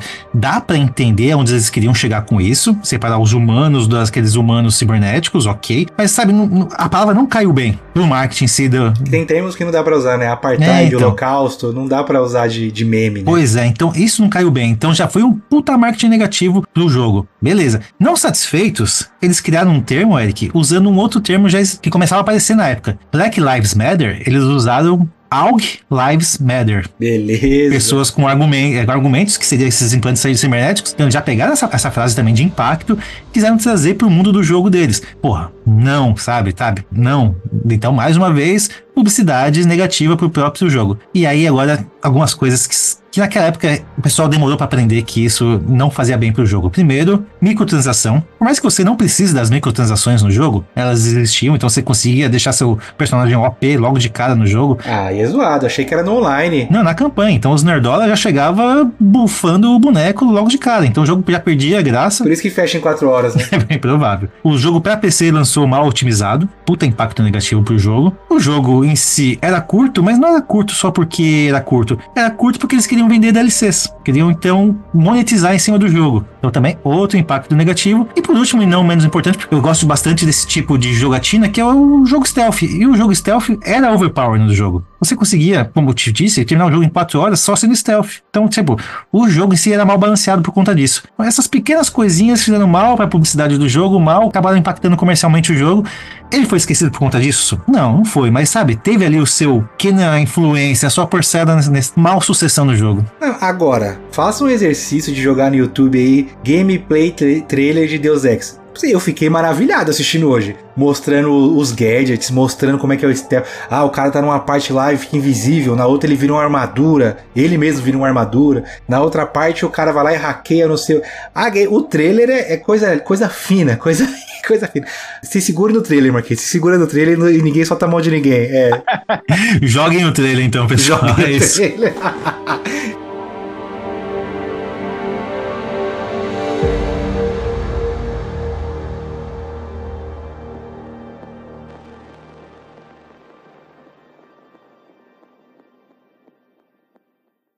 Tá bom, Marquito, vamos unir forças agora, Marcolino? Porque assim, eu, eu, estou aqui me sentindo, o cara chegou na minha casa, sentou no meu sofá, cagou de porta aberta.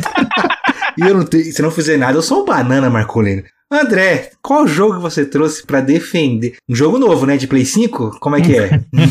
Hoje eu vou ter que, infelizmente, encarnar o Dan aqui, ter que falar de jogo velho. Odeio falar de jogo velho, cara. André Oliveira. Ah, PS4 então, pelo menos, né? Que dá pra jogar hoje em dia. PS4 ainda tem como. Infelizmente não é PS5, não é PS4, é PS3, é PS2, é antigo. Nossa o cara vai apelar, ele vai apelar pro saudosismo, Marquito. Mas, daqui a uns anos, eu não voltarei a falar dessa franquia, porque por motivos óbvios não vai dar certo, né? Então, o meu jogo é Silent Hill 4.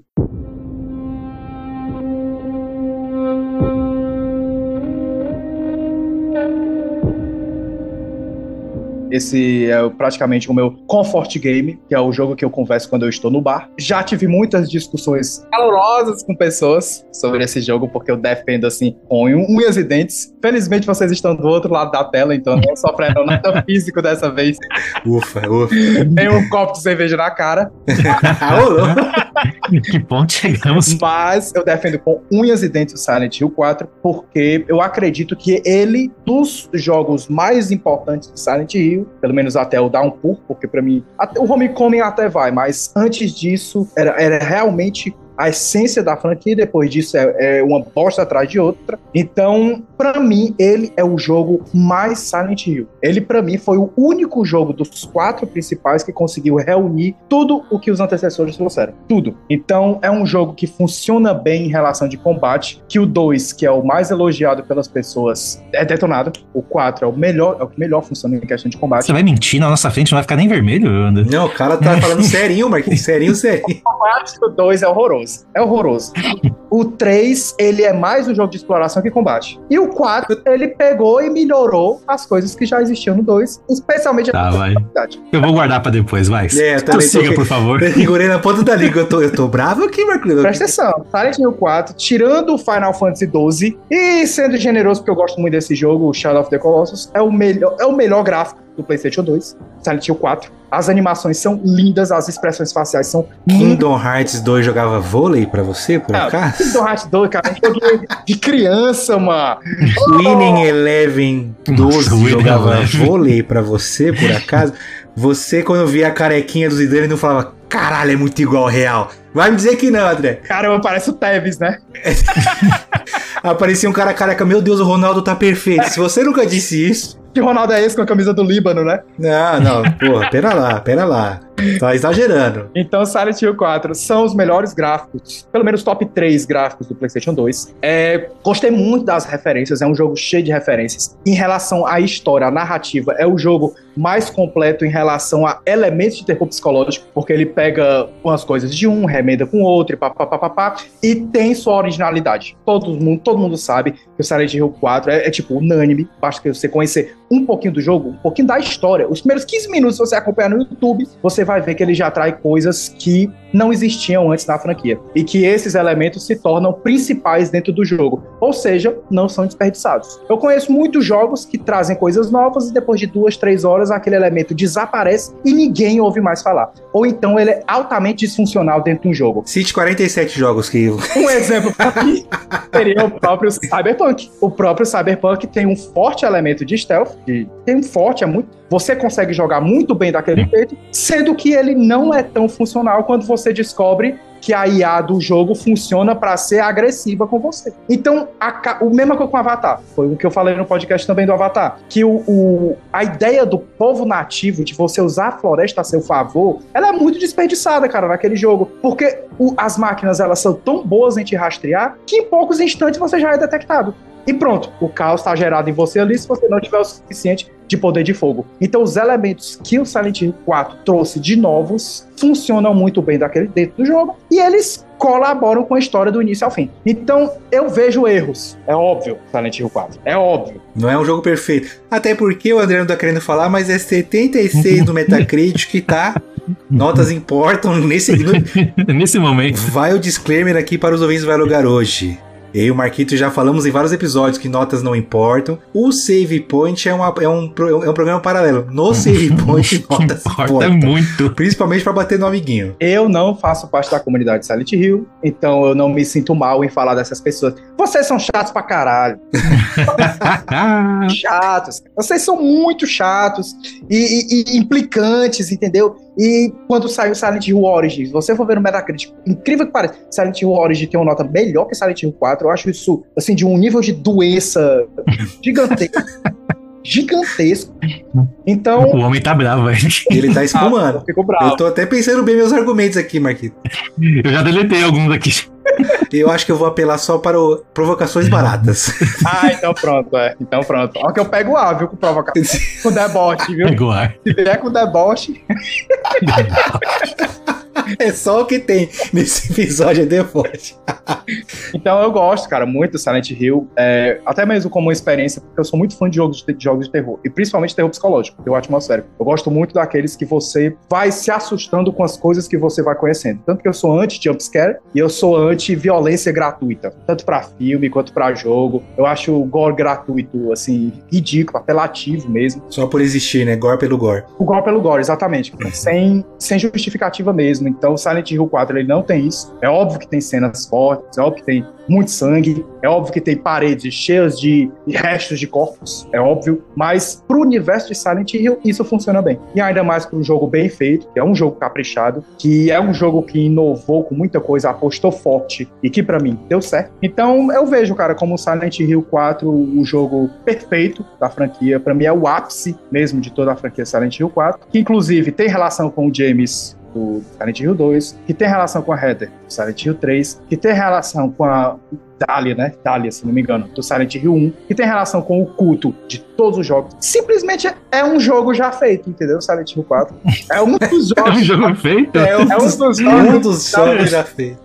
Um. Não é bom nenhum, é um jogo já É um feito. jogos já feitos. Eu queria perguntar um negócio antes de. Ele chama Silent Hill 4 The Room. Eu, eu olhei e falei, caralho, é um escape room o jogo? Como é que é esse negócio? Não, mas agora não, não tô provocando ainda, tá? Isso eu sou meio que contra, cara. Eu detesto, por exemplo, filmes. Midsommar, O Mal Não Espera a Noite. Esse jogo tal, dois, é, sei lá, A Origem. Com sob, subnome, né? É, o subtítulo eu detesto, eu acho que funcionaria muito bem com Silent Hill 4, porque esses outros nomes é meio como se estivesse querendo validar o assunto do jogo. Mas o Silent Hill 4, ele já funciona como um jogo Silent Hill. Então você não precisava validar o assunto que seria tratado dentro daquele jogo. Eu, eu- eu discordo completamente. Não, não, para, para, para, para. Silent Hill 4 The Room. É. Ou seja, o quarto jogo de Silent Hill se passa onde? No quarto. No quarto, no é. quarto, perfeito. Casa maravilhosamente bem. É, Bela ação de marketing, Marquito, Hum, pelo amor de Deus. 80% do jogo é fora de um quarto. pior que é. Começa no quarto. 20% do jogo é um quarto com evolução. Ou seja, Com evolução. Ou seja, cada vez que você entra no seu quarto, cada vez que você volta pro seu quarto, algo ali está diferente. Então é um roguelike, Marculino. Olha que beleza. Eu adoro roguelike, eu adoro. Eu gosto dessas mudanças no jogo. É quase que um roguelike, The Room. Mas, é o foi uma boa. Vamos contar um pouquinho da história do Silent Hill 4. Por favor. Silent Hill 4, ele conta a história de um protagonista que nunca apareceu na franquia e nunca foi mencionado, que é o Harry Townsend, né? Ele é um morador anônimo de um hotel, de uma pousada em Ashfield, que essa pousada, ela fica próxima a Silent Hill, sendo que não é especificado a qual distância fica. Então, isso fica a interpretação, é relativo. Óbvio que durante o jogo existem várias menções à Cidade Fantasma, várias. Sendo que o conceito é um local distante da Cidade Fantasma. E que não necessariamente passa pelos mesmos eventos que ocorreram nos três primeiros jogos. Então, o jogo basicamente funciona. É, o mais correto é contar um- alguns eventos lá na frente para entender como é que funciona a própria criação desse universo dentro do jogo. Mas, de um termo, de, um- de uma forma bem grosseira falando, é um rapaz que ele tem pesadelos com algo de estranho que está acontecendo dentro de um complexo de apartamentos. Não é um quarto, certo seria Silent Hill 4 The Apartment. Ou então The Building. The Building Justo. mas não funciona todo dentro de um quarto. Sendo que ele sempre volta para lá, quarto, quando acorda de um pesadelo, e nesse pesadelo ele conhece as pessoas que moram dentro desse complexo de apartamentos. Então, cada vez ele vai se relacionando com um, ele vai juntando pistas e descobre que existe uma entidade muito forte lá dentro, que ela está querendo fazer como se fosse uma espécie de ritual demoníaco para reviver uma criatura conhecida como a mãe. Sendo que ele não sabe nada da origem dessa pessoa que está tentando fazer esse ritual, e muito menos realmente se existe alguma força superior lá dentro. Sendo que ele costuma ser atraído como se tivesse aquelas atrações comuns que existem nos primeiros jogos das pessoas que são levadas naturalmente à cidade de Silent Hill, e isso acontece com ele. E a partir disso ele vai vendo que tudo que ele acredita da realidade pode ser distorcida. Na verdade, tudo que ele vive pode ocorrer dentro de um universo paralelo. Então, é uma história muito original, cara, pro que existe dentro de Silent Hill. É uma história muito original e muito forte, porque ela conversa com várias referências da franquia que muitas vezes passaram batidas, né? Como, por exemplo, assassinato em série. Você vê pouco falando isso nos três primeiros jogos. Religião, religiosidade é óbvio que é muito tratado e praticamente é um assunto central, sendo que isso evita aquele conceito dos pesadelos do protagonista. E mais uma vez ele torna o ambiente como o personagem principal, que é o complexo de apartamento. Eu adoro, cara, isso, eu adoro. É muito, é muito legal. Eu vou te falar, viu, que obviamente o André resumiu aqui a história pra gente, né? Estudando pra esse episódio, já que eu realmente não conhecia nada de Silent Hill 4, eu, como- eu vi alguns vídeos, li algumas reviews e tal, e a história de Silent Hill 4 tem um enredo espetacular. É muito bom mesmo, sabe? Você vê essa trama desse serial killer, o que ele faz para que essa entidade, né, a mãe, que nada mais nada menos é o quarto onde o nosso protagonista mora, que é onde esse nosso esse serial killer nasceu, então ele tem uma ligação sim com esse quarto, ele quer pegar aquele quarto para ele, ele não quer que aquele quarto seja de outras pessoas, afinal de contas é, ele entende que aquele quarto é a mãe dele, então ele quer aquilo para si e o que ele faz para aquele quarto seja somente dele, todas as mortes que são realizadas, o porquê dessas mortes, tudo tem um porquê, tudo se encaixa muito bem. Então a história em si do Silent Hill 4, sério, Puta, eu não tenho como falar mal. Realmente, é um enredo foda, foda. É digno de um livro de Stephen King, dá vontade de jogar só por causa da história. Porque jogar pela gameplay, jogar pelo controle do jogo, jogar pela batalha do jogo. Ih, começou as provocações. Machuca, André, machuca. O controle do jogo é muito ruim. As batalhas, você vê os cachorros lá meio mongolão, assim, que você dá uma cacetada na cabeça dele e fica te olhando assim. Por que você tá me batendo? Cara, na boa, na boa, o controle e as batalhas eu achei péssimo, péssimo. Eu adorei assistir o jogo no YouTube, adorei, porque eu não tive que jogar. Mas doeu o dedo de assistir, né? Imaginando, né? mas assim, de outra forma, os monstros são ruins, mas tem alguns fantasmas no jogo que são bem legais, que os fantasmas representam sim, então, essas mortes que foram causadas pelo serial killer. Então, cada fantasma é um monstro específico. Então, tem um fantasma da tal pessoa que tem toda a lore daquele fantasma, tem toda a aparência daquele fantasma, tudo é único. Isso eu achei fantástico. Agora, o restante do jogo, André, hum, só a história salva. Né? Eu gostei da forma como as coisas conversaram lá dentro. E um, tudo bem, Silent Hill nunca foi sobre combate, né? Nunca foi sobre sobrevivência. Foi sobre realmente você investigar, você conhecer coisas, você conhecer personagens, conhecer locais e desenvolver a partir do momento que você toma o seu próximo passo. Então, o Silent Hill 2, cara, ele tem uma coisa muito bacana, que é a história do buraco na parede, que ele funciona até referência científica. Alice, né? né? Como tal, exatamente, como Alice e como o próprio buraco de minhoca, né? Que existe na física, que seria o caminho que a, até a própria ciência entende que ele seria o caminho para você encontrar dimensões paralelas. E a toda vez que ele entra nesse buraco para conhecer uma nova realidade, muda completamente o que ele conhecia anteriormente. Só quem se mantém são as pessoas que vivem naquele apartamento, aqueles apartamentos, porque no fim das contas tudo está interligado. Há uns anos eu assisti um filme que eu é outro filme que eu defendo, mas muitas pessoas dizem que é o pior da franquia, que é o Grito 3. Eu gosto muito desse, desses filmes de terror do Grito. E o Grito 3 ele funciona no complexo de apartamentos. E é muito legal você ver que os personagens eles têm ciência de que algo errado, algo de errado está acontecendo ali. Então essa construção dentro do jogo é muito boa. Agora voltando ao combate, realmente eu lembro que eu joguei, cara. Datado. ou, ou, na época já era ruim. Datado. E na época era ruim. O, o, controle do PlayStation 2 eu acredito que ele não ajudava muito. O controle do PlayStation 2. Eu não sei se a gente fala hoje usando esses DualSense, cara, esses controles do Xbox, os controles Pro, entendeu, cara, pro PC que realmente muda absolutamente tudo que você faz. Mas eu vejo que se eu pegasse hoje o controle do PlayStation PlayStation 2, cara, até um jogo com jogabilidade boa, eu sentiria um peso estranho. Então, o Silent Hill 2, o 4, é óbvio que teve suas limitações pelo hardware da época. Agora, é notável, cara, essa ambição de beleza, cara, bora aproveitar o máximo que a gente puder desse hardware aqui para transformar a franquia em algo que feche com chave de ouro do PlayStation 2. E foi isso que eles fizeram. Fecharam assim com chave de platina. Eita! Olha, que antes que você bata, eu só quero concluir meus argumentos que ele disse que o meu jogo foi o último da série, cancelaram a série porque o jogo é horroroso, não tinha futuro. O engraçado é que o jogo dele deveria ser o início de uma trilogia. E não teve a trilogia? Então, o jogo não deu certo a tal ponto que simplesmente acabaram com a trilogia, passaram o estúdio lá pro ocidente, então pararam de fazer jogos no oriente, o que matou a série de vez, que só veio o jogo ruim depois, e o jogo dele foi, foi a causa de tudo isso. Executivos, né, André? Executivos não entendem nada. Não entendem nada, cara, porque eles escutam a comunidade, a comunidade fala que é chata pra caralho. Mas isso é... porque pro PlayStation 3 eles lançaram aquele HD Collection, né? E foi o 2 2 e o 3, mas não tem nada do 4. E o 1 é óbvio que não tem porque era portado do PlayStation 1, né? O 2 e o 3 eles eram mais recentes, vamos dizer assim. O 1 não tinha o que você fazer, cara. Eu acho que até perderam o código fonte do 1, viu? Eu acho que não existe mais, cara. Eu acho que é o. Não tem como fazer, né? Tem que refazer. É tão legal o 1, velho. Sério. 1 é legal. Um é legal. Aquela névoa que você literalmente não via nada. Nada. É, é até. É, a, a, névoa que é o personagem principal de todos os Silent Hills, né? O mais importante é a névoa. Sabe por que não dava pra ver nada, né, cara? Porque a renderização da época devia ser uma bosta. Baita de uma migué, baita de uma migué.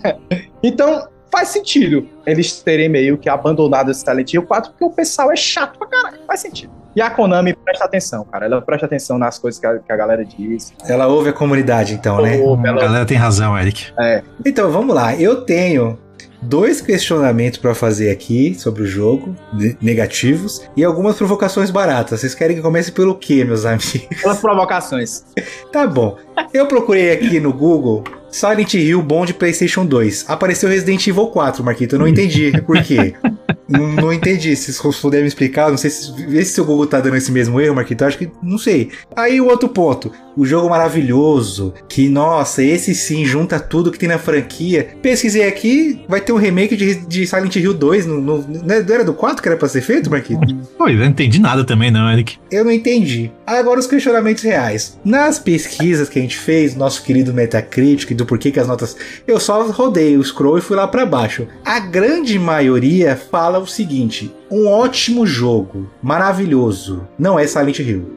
Ótimo jogo pra quem gosta de terror. Pra quem é fã da série, fuja. Teve um cara até que vai, de, vai totalmente contrário ao que tudo que o André falou. Não é inovador. Ele meteu aqui. E a crítica que mais tem na- nos negativos, que mais tem, que se, a que mais se repete, é que é repetitivo o jogo. Não, pra quem, pra quem gosta de. Os caras colocaram uma que era bem assim: é, o jogo traz mecânicas interessantes, ele, é- ele inovador, mas pra quem gosta de fazer a mesma coisa por várias vezes, é interessante. Do contrário, fuja. Repetitivo, André, a maior crítica. É o Metroidvania, então, Eric? É isso? É um Metroidvania com roguelike, um vai e volta. E aí, André, você quer, pode responder minhas provocações baratas só me xingando, mas eu queria, eu que- queria que você me falasse sobre isso, sobre o jogo ser repetitivo, sobre não ser inovador, eu acho que o cara apelou. Apelou. Ele apelou. Agora, o ponto de que falam, porra, você falou que ele junta tudo que tem de bom do Silent Hill e ele melhora. E todo mundo, todo mundo tá falando que não é Silent Hill, não tá havendo uma concordância aqui na situação, né? É ou não é Silent Hill? É o jogo mais Silent Hill da É o único Silent Hill da franquia, então. Os outros que não são Silent Hill, Eric. Ah, aí a comunidade, né? A comunidade que o André xingou agora há pouco, ele, o André, acho que ele é daqueles caras, Marquinhos, que quando alguém critica o filme fala, você que não entendeu o que o diretor queria dizer. Silent Hill 4, ele, ele é uma. Foi mal compreendido, André? Foi, ele foi mal compreendido, ele não foi aceito pelas pessoas. As pessoas foram injustas com Silent Hill 4, Preconceituoso. preconceituosas com, com Silent Hill 4. O meu palpite é que na época que você comprava os 3 CD por 10 reais do PlayStation 2, os mercadinhos não vendia esse, então eles conheceram só o 3 mesmo, deixaram o 4 pra lá. Outro motivo pra mim que pode ter atrapalhado foi esse tal desse The Room, e pra mim, cara, foi bola Afastou. foi bola fora. Olha o impacto que tem o nome Silent Hill 4. E olha o impacto tem Silent Hill 4 The Room. Mas e Resident Evil Code Verônica não é muito bem visto, Marcos? E outro detalhe, eu sou o cara que odeia Resident Evil, mas pra provocar a gente. Eu tô amando. Resident Evil, gente, maravilhoso. Eu não sou, não sou muito fã de Resident Evil, não. Acho muita ação, eu prefiro mais terror. E o remake do Silent Hill 2, que, que você tinha falado, pra mim faz sentido, porque o Silent Hill 2 é o jogo que mais vendeu da franquia. Realmente, eu acredito que as avaliações dele realmente sejam bem à frente do até mesmo do segundo colocado. O Silent Hill 2 realmente é um jogo muito bom, inclusive é o 4 é praticamente uma sequência. Não, é. É, o, pra, o 4 não é uma sequência, mas os dois é o mesmo universo. O 4 e o 2, vamos dizer assim. Os dois Dividem o mesmo universo. isso, porque o zelador do Silent Hill 4 ele é o pai do James, que Olha aí. é o protagonista do Silent Hill 2. Revelação João Kleber. Para, para! É pai ou não é? É pai ou não é? Ele não é o pai. Já vem a música do ratinho.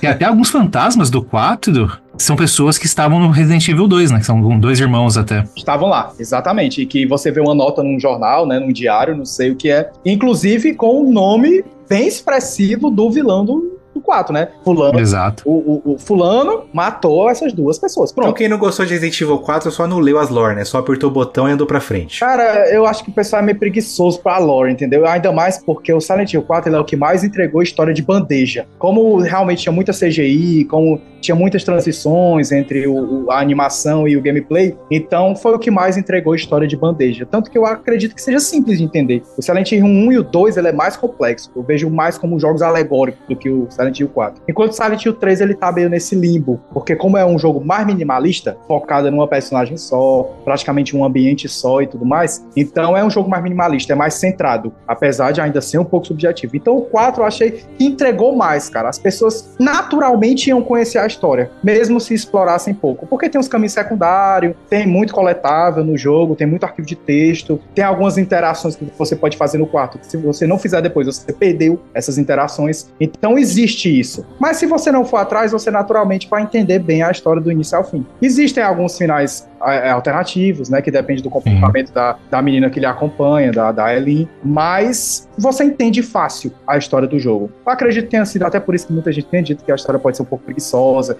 que até o próprio processamento do jogo foi um pouco preguiçoso, pode ter dito isso, que é um jogo mais lineado que os outros, mas lembrando, aquela névoa Aquela névoa deixava você perdido. Ô, Marco, você já viu algum cosplay de, de Silent Hill 4? Graças a Deus, não, meu. Porque só o que eu vejo é cosplay de Silent Hill 2, aquela enfermeira e tal. Não, tá maluco. Não quero nem deu dois, nada disso.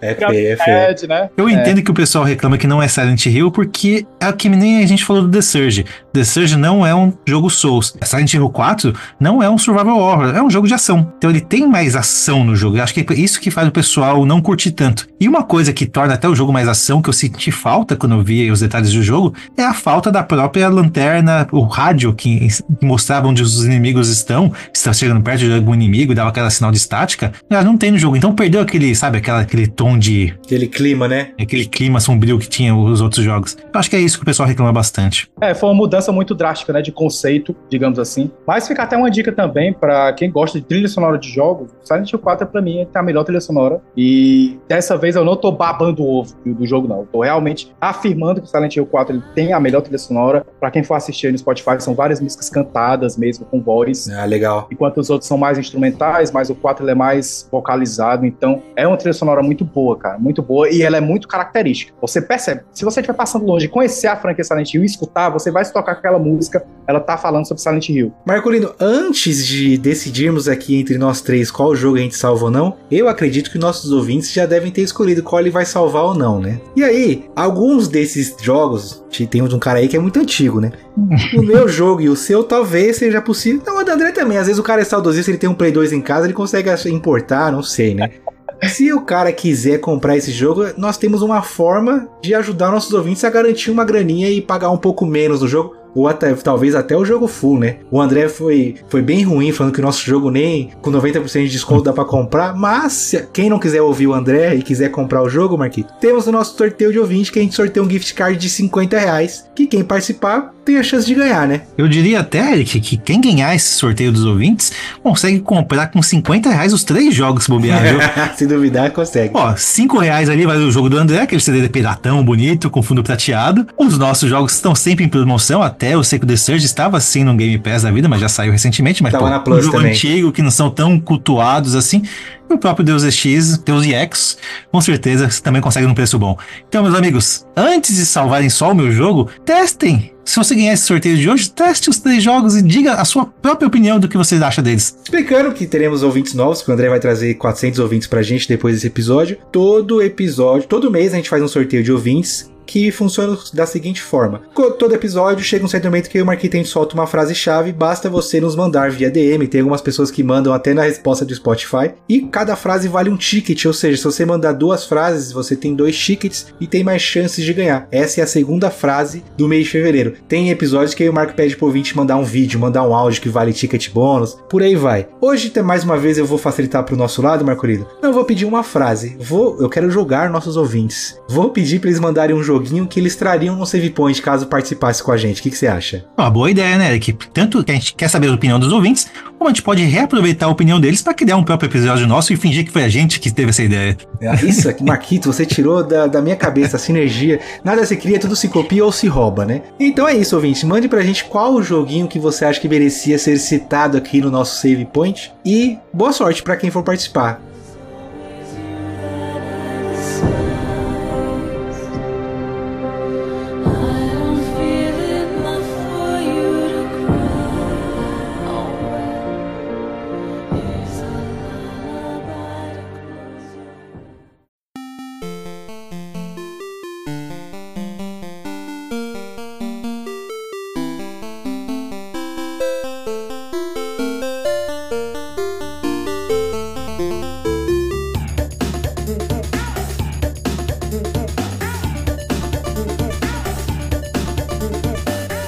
Meu amigo, você sabe de algum podcast que recebe o apoio financeiro dos ouvintes e devolve tudo em premiações de volta para eles? Ah, meu amigo Eric, você só pode estar falando do Vai Logar hoje, com o seu sorteio de gift cards para os seus apoiadores. Exatamente, Marquito. O melhor e mais recompensador programa de apoio coletivo, eu tenho certeza que é o nosso. Com certeza, porque com os apoios nós conseguimos todos os meses fazer sorteio para os ouvintes e também um sorteio exclusivo para os apoiadores. Verdade, Marcolino. E quanto mais apoio, aquela continha básica, né? Mais sorteios que a gente faz e no fim todo mundo sai ganhando. E falando em ganhar, me diz uma coisa: qual é o valor da premiação desses sorteios, hein? Marcolino, os apoiadores podem ganhar gift cards no valor de 100 reais que pode ser de iFood, PSN, Microsoft Store, Steam, onde tiver gift card, a gente consegue. Ei, que beleza, hein? Tô quase apelidando então esse apoio coletivo como VLH Rewards, já que o custo-benefício dele é altíssimo. Mas me diz aí, quem quiser entrar para esse programa tem que fazer o quê? Ah, é muito fácil, Marcolino, é só entrar em apoia.se barra vai apoiar hoje e escolher o tier que cabe no seu bolso. Tem tier de 5, de 10, de 20, de 50 reais, cada um com a sua vantagem específica, Marcolino. Sem falar, claro, daquele tier de 100 reais, né, Eric? Não, esse aí é um tier secreto, Marcolino, que a gente orienta os nossos ouvintes a entrarem lá no Apoia-se para entender do que se trata, mas eu recomendo não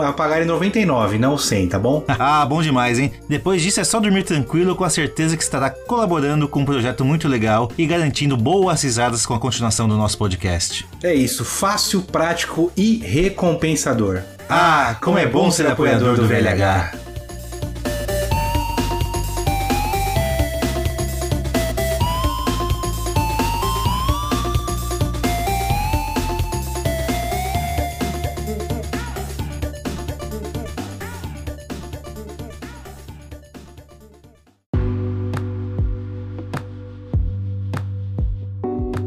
Senhores e senhoras, senhores, André e Dr. Marquito, quem quer começar dizendo qual jogo vai salvar o... Aliás, qual, por qual jogo a gente vai começar, Marquito? Pelo meu, pelo seu? Vamos deixar o do André por último. Ah, vamos pela ordem, né? O vamos pela ordem, né? Então tá bom. Marquito, salva no seu memory card ou não o grandiosíssimo Souls-like, que é Souls-like sim, sci-fi, é, steampunk, The Surge. Cara, eu vou salvar muito mais por dó de você. Quando, né? Bateu tanto que eu fiquei com muita dó, velho.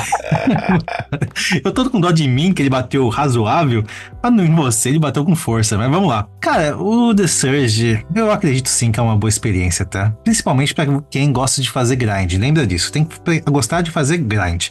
E um outro ponto interessante que eu até elogiei, e aí o André me remeteu aos pensamentos passados e meu elogio também precisa de uma ressalva. A parte das builds dele não é só fazer build, é testar muito build. Então tá, você tem que gostar de grindar e testar builds. Se adaptar, né? É, se você gosta desses dois elementos do jogo, pô, você vai gostar do The Surge sim, porque ele tem a sua própria característica. Ele é um jogo único. A parte de você bater no, nos membros do robô para pegar aquele membro para você é legal. Os robôs em si, em estilo robô, é diferente. A gente não conhece o jogo Souls assim, pelo menos eu não me lembro de nenhum jogo Souls que tenha robôs envolvido. Ah, o cenário talvez não seja tão legal, já que é um cenário mais linear, mas é um jogo curto, então você vai poder ignorar bastante disso. Os chefes têm lá seu desafio. São cinco, seis chefes, né? É, são poucos chefes, então você não vai sofrer tanto assim. Diferente de um jogo de outra pessoa aqui, Eric, que mal chefe tem, tá? Ah, tá bom. Faltou essa parte, né? Tem lá assim seus chefes para você enfrentar. Cara, eu acho que vale a pena sim. Eu vou salvar, mas com essa ressalva, sabe? Jogue sabendo que você vai ter que grindar bastante. E o resto é uma boa iniciação pro mundo dos jogos de ação, incluindo jogos Souls. Marquite salvou o The Surge. André, tomado pelo espírito de fim de ano que não existe mais, né? Pelo espírito natalino, primeira vez na casa. Sua vez de falar se você salva ou não The Surge, André. Lembrando que o seu jogo vai ser o último a ser citado aqui, tá? Mas, como eu não sou intimidado, eu não vou salvar o The Surge. Não vou. Que horror. Não, não tem como eu salvar. Por mim, esse jogo ele vai pro esquecimento, vai pro limbo assim mesmo. Vai pra sucata, né? Que o jogo fala sobre sucata. Pulichão, é, a pulichão. Então, ele tem suas virtudes, é óbvio. É um jogo que funciona. É um jogo realmente que existe um conceito ali por trás dele. É, para quem gosta, realmente, eu acredito que umas boas poucas horas você se adapta bem, tanto ao estilo, quanto às próprias mecânicas, que elas são bem diferentes de quem já vem aí dos Souls mais antigos, né? Especialmente do próprio Lords of the Fallen. Então, são, existem coisas ali que elas são funcionais. E que, e que não só isso, mas que são agradáveis. Você vê que você realmente está progredindo. Porque eu acho que é muito crucial esse aspecto nesse estilo de jogo. É essa ideia de que você não está fazendo as coisas em vão. Então, por mais que exista essa complexidade na formação de builds, são tipo cinco, seis vezes mais possibilidades do que um jogo Souls ou um jogo de ação focado nesse estilo tradicional. Então, Uhum. para quem realmente se dedica assim por, por algumas boas horas, para quem realmente é, é, é, até mesmo tá buscando mais oportunidades nesse estilo que não seja só de From Software, né? Porque são jogos mais é, é, é, assim, como é que eu posso dizer, conhecidos Hypados, né? Mais hypados. Então, realmente, para quem está buscando uma experiência fora dessa zona comum da From Software e dessas, public dessas publishers mais, mais top mesmo, até mesmo um exemplo da Ninja com o Nioh, que é outro jogo que eu recomendo bastante, inclusive, mas não falando dele. Então, eu acredito que seja bom para quem realmente se dedica a isso. Bom, é isso a participação do André sobre isso. Mas Recomendou, Mas- né? Ele recomendou, né? Recomendou. isso. o editor vai cortar. Fica tranquilo, Eric. Cada um ouve o que quer, filtra o que a parte quiser. Eu só tô filtrando essa parte aí que ele tá recomendando. Mas, dito isso, ele não vai salvar no memory card dele. Falta espaço pro The Surge no seu memory card, né, André? Falta, falta, falta, fácil, fácil. Tudo bem. Pelo menos no final ele fez um carinho no machucado, Marquito. Tá bom, tá bom. Eu queria dizer que eu salvaria até o Lords of the Fallen, tá? Mas isso aí deixa É, pro próximo deixa pro episódio. próximo episódio. Ah, o André vai voltar pra um próximo save point e eu vou salvar The Surge aqui. Vou, vou salvar não. Lords of the Fallen. Já É pensou?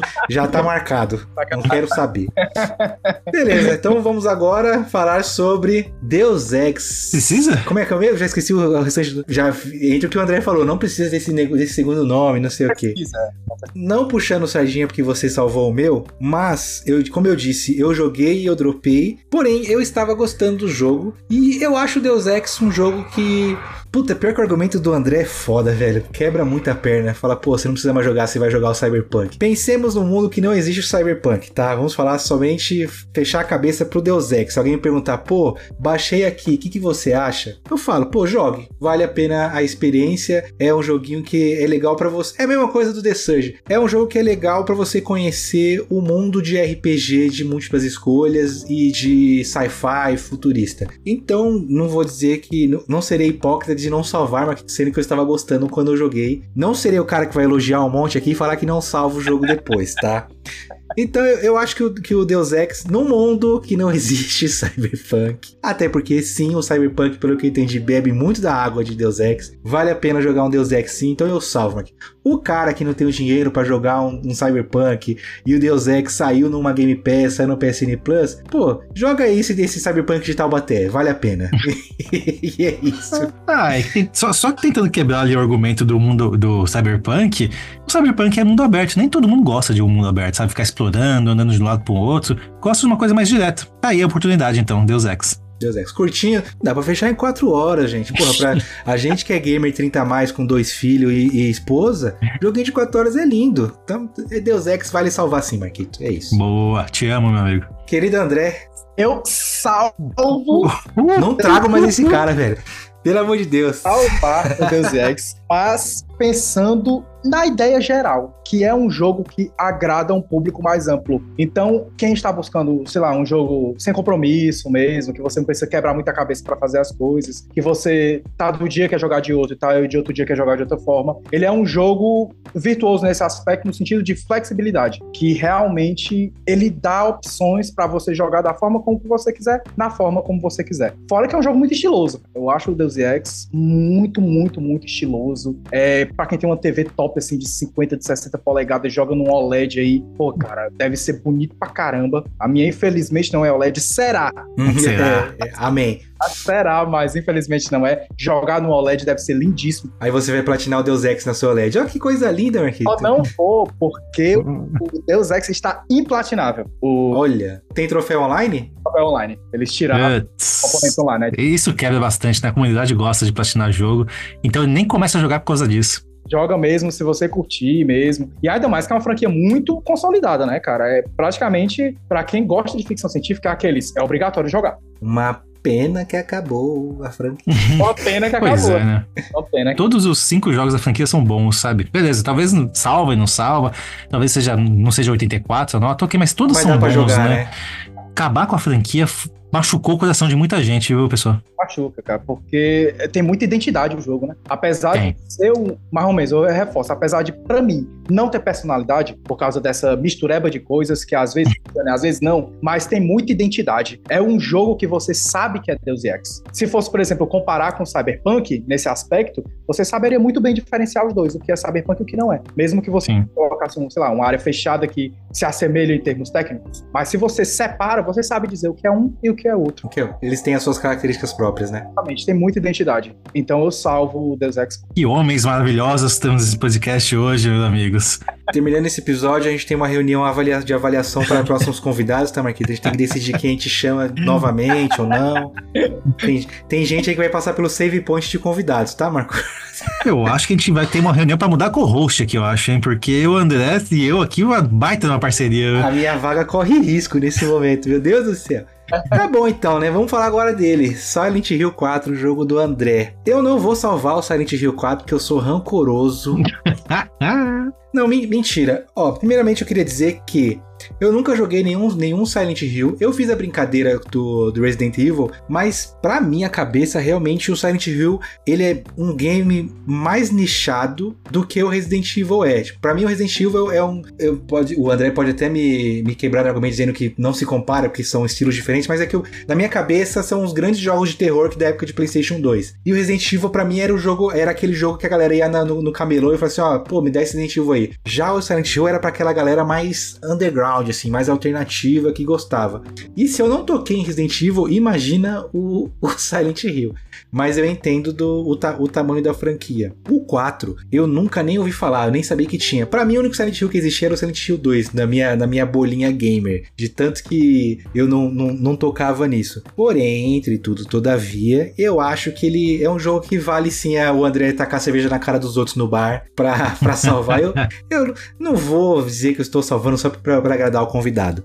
Realmente eu. Por dó, é por dó, então, por é dó, é isso. por dó, é por dó. Não, eu tô brincando. Assim como o Marquito também fez um, um estudo, também assisti um- um- uns vídeos, eu vi, um- eu li sobre a história. Eu achei bastante interessante o- a, a pegada do Silent Hill, o fato de ser o cara entra no buraco e a- não sei se a gente chegou a citar, mas o apartamento em si ele, ele acaba sendo a safe house mesmo, né? Tipo, pra salvar você tem que voltar pro apartamento e ele, e ele, e ele muda de forma. Eu gostei disso. Talvez eu jogando ele sem saber que é Silent Hill eu vou gostar e não vou me importar se é Silent Hill não. Pô, eu sou um cara que gostei bastante de Outlast. Não sei se bebes da- das mesmas fontes, mas esse negócio de ser survival, de você ter poucos recursos, eu acho interessante. Uma dúvida, ô André, porque vai definir se eu vou salvar ou não. O inventário não é Tetris não, né? Como Tetris? Não, que você vai gerenciando. Pra, é, não, É, não? Baixinho, você vai pelos de pad, vai escolhendo normal. Então eu salvo o Silent Hill 4, Marco.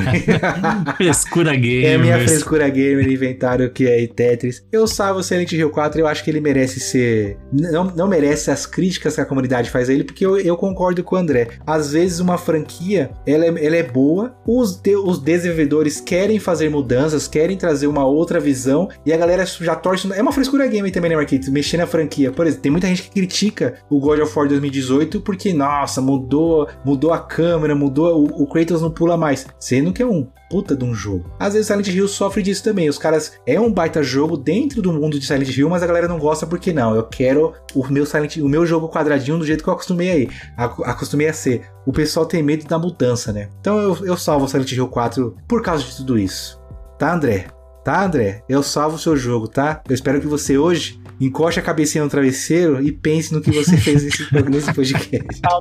Eu não salvei, eu não salvei. Olha, eu deixaria de salvar Silent Hill porque realmente eu nunca joguei um jogo da franquia por um simples motivo. Silent Hill me dá medo. Eu tenho medinho de jogar Silent Hill. Coisa que eu não sinto jogando Resident Evil, por exemplo. Resident Evil eu acho engraçado, os zumbis, os jump scares, que os poucos que tem, beleza, dá aquele sustinho, mas não é aquele susto que eu vou dormir pensando naquele susto, não. O Silent Hill me dava medo. Aquela névoa que a gente brincou dava medo, os monstros em si davam medo. Então, sim, eu fui vir a conhecer o Silent Hill 4 somente nessa semana. A gente combinou de uma, gravar com o André e ele falou: Ah, vou gravar sobre Silent Hill 4. Eu falei, puta. Eu assustei quando ele mandou. Eu falei, Quê? Caramba, aí fui pesquisar PlayStation 2. Eu, putz, caramba. Falei, bom, vamos lá, né? Vamos fazer um papel aqui de um host de podcast famoso, fingir que a gente tem conhecimentos grandiosos sobre o jogo. E, cara, fui bastante surpreendido. O enredo do jogo é foda. Eu queria ver um filme baseado no Silent Hill 4, que é tudo muito amarradinho, muito, tudo muito bem feito. Você se importa com o personagem principal, você se importa com os personagens secundários. O serial killer ali, você quer saber qual que é a motivação dele, você quer entender o porquê que ele faz tudo aquilo. O chefão final, a, a batalha com o chefão final, as lanças que você vai, enfim, é tudo muito amarrado, sabe? E eu sinto falta disso. Eu elogiei o chefão final e falta chefes no jogo. Falta quebra-cabeças complicados no jogo. O jogo é muito linear, o jogo é muito ação. E aí quebra um pouquinho, né? Poxa, não é aquele Silent Hill que eu tô acostumado, que eu li a respeito. É um jogo diferente.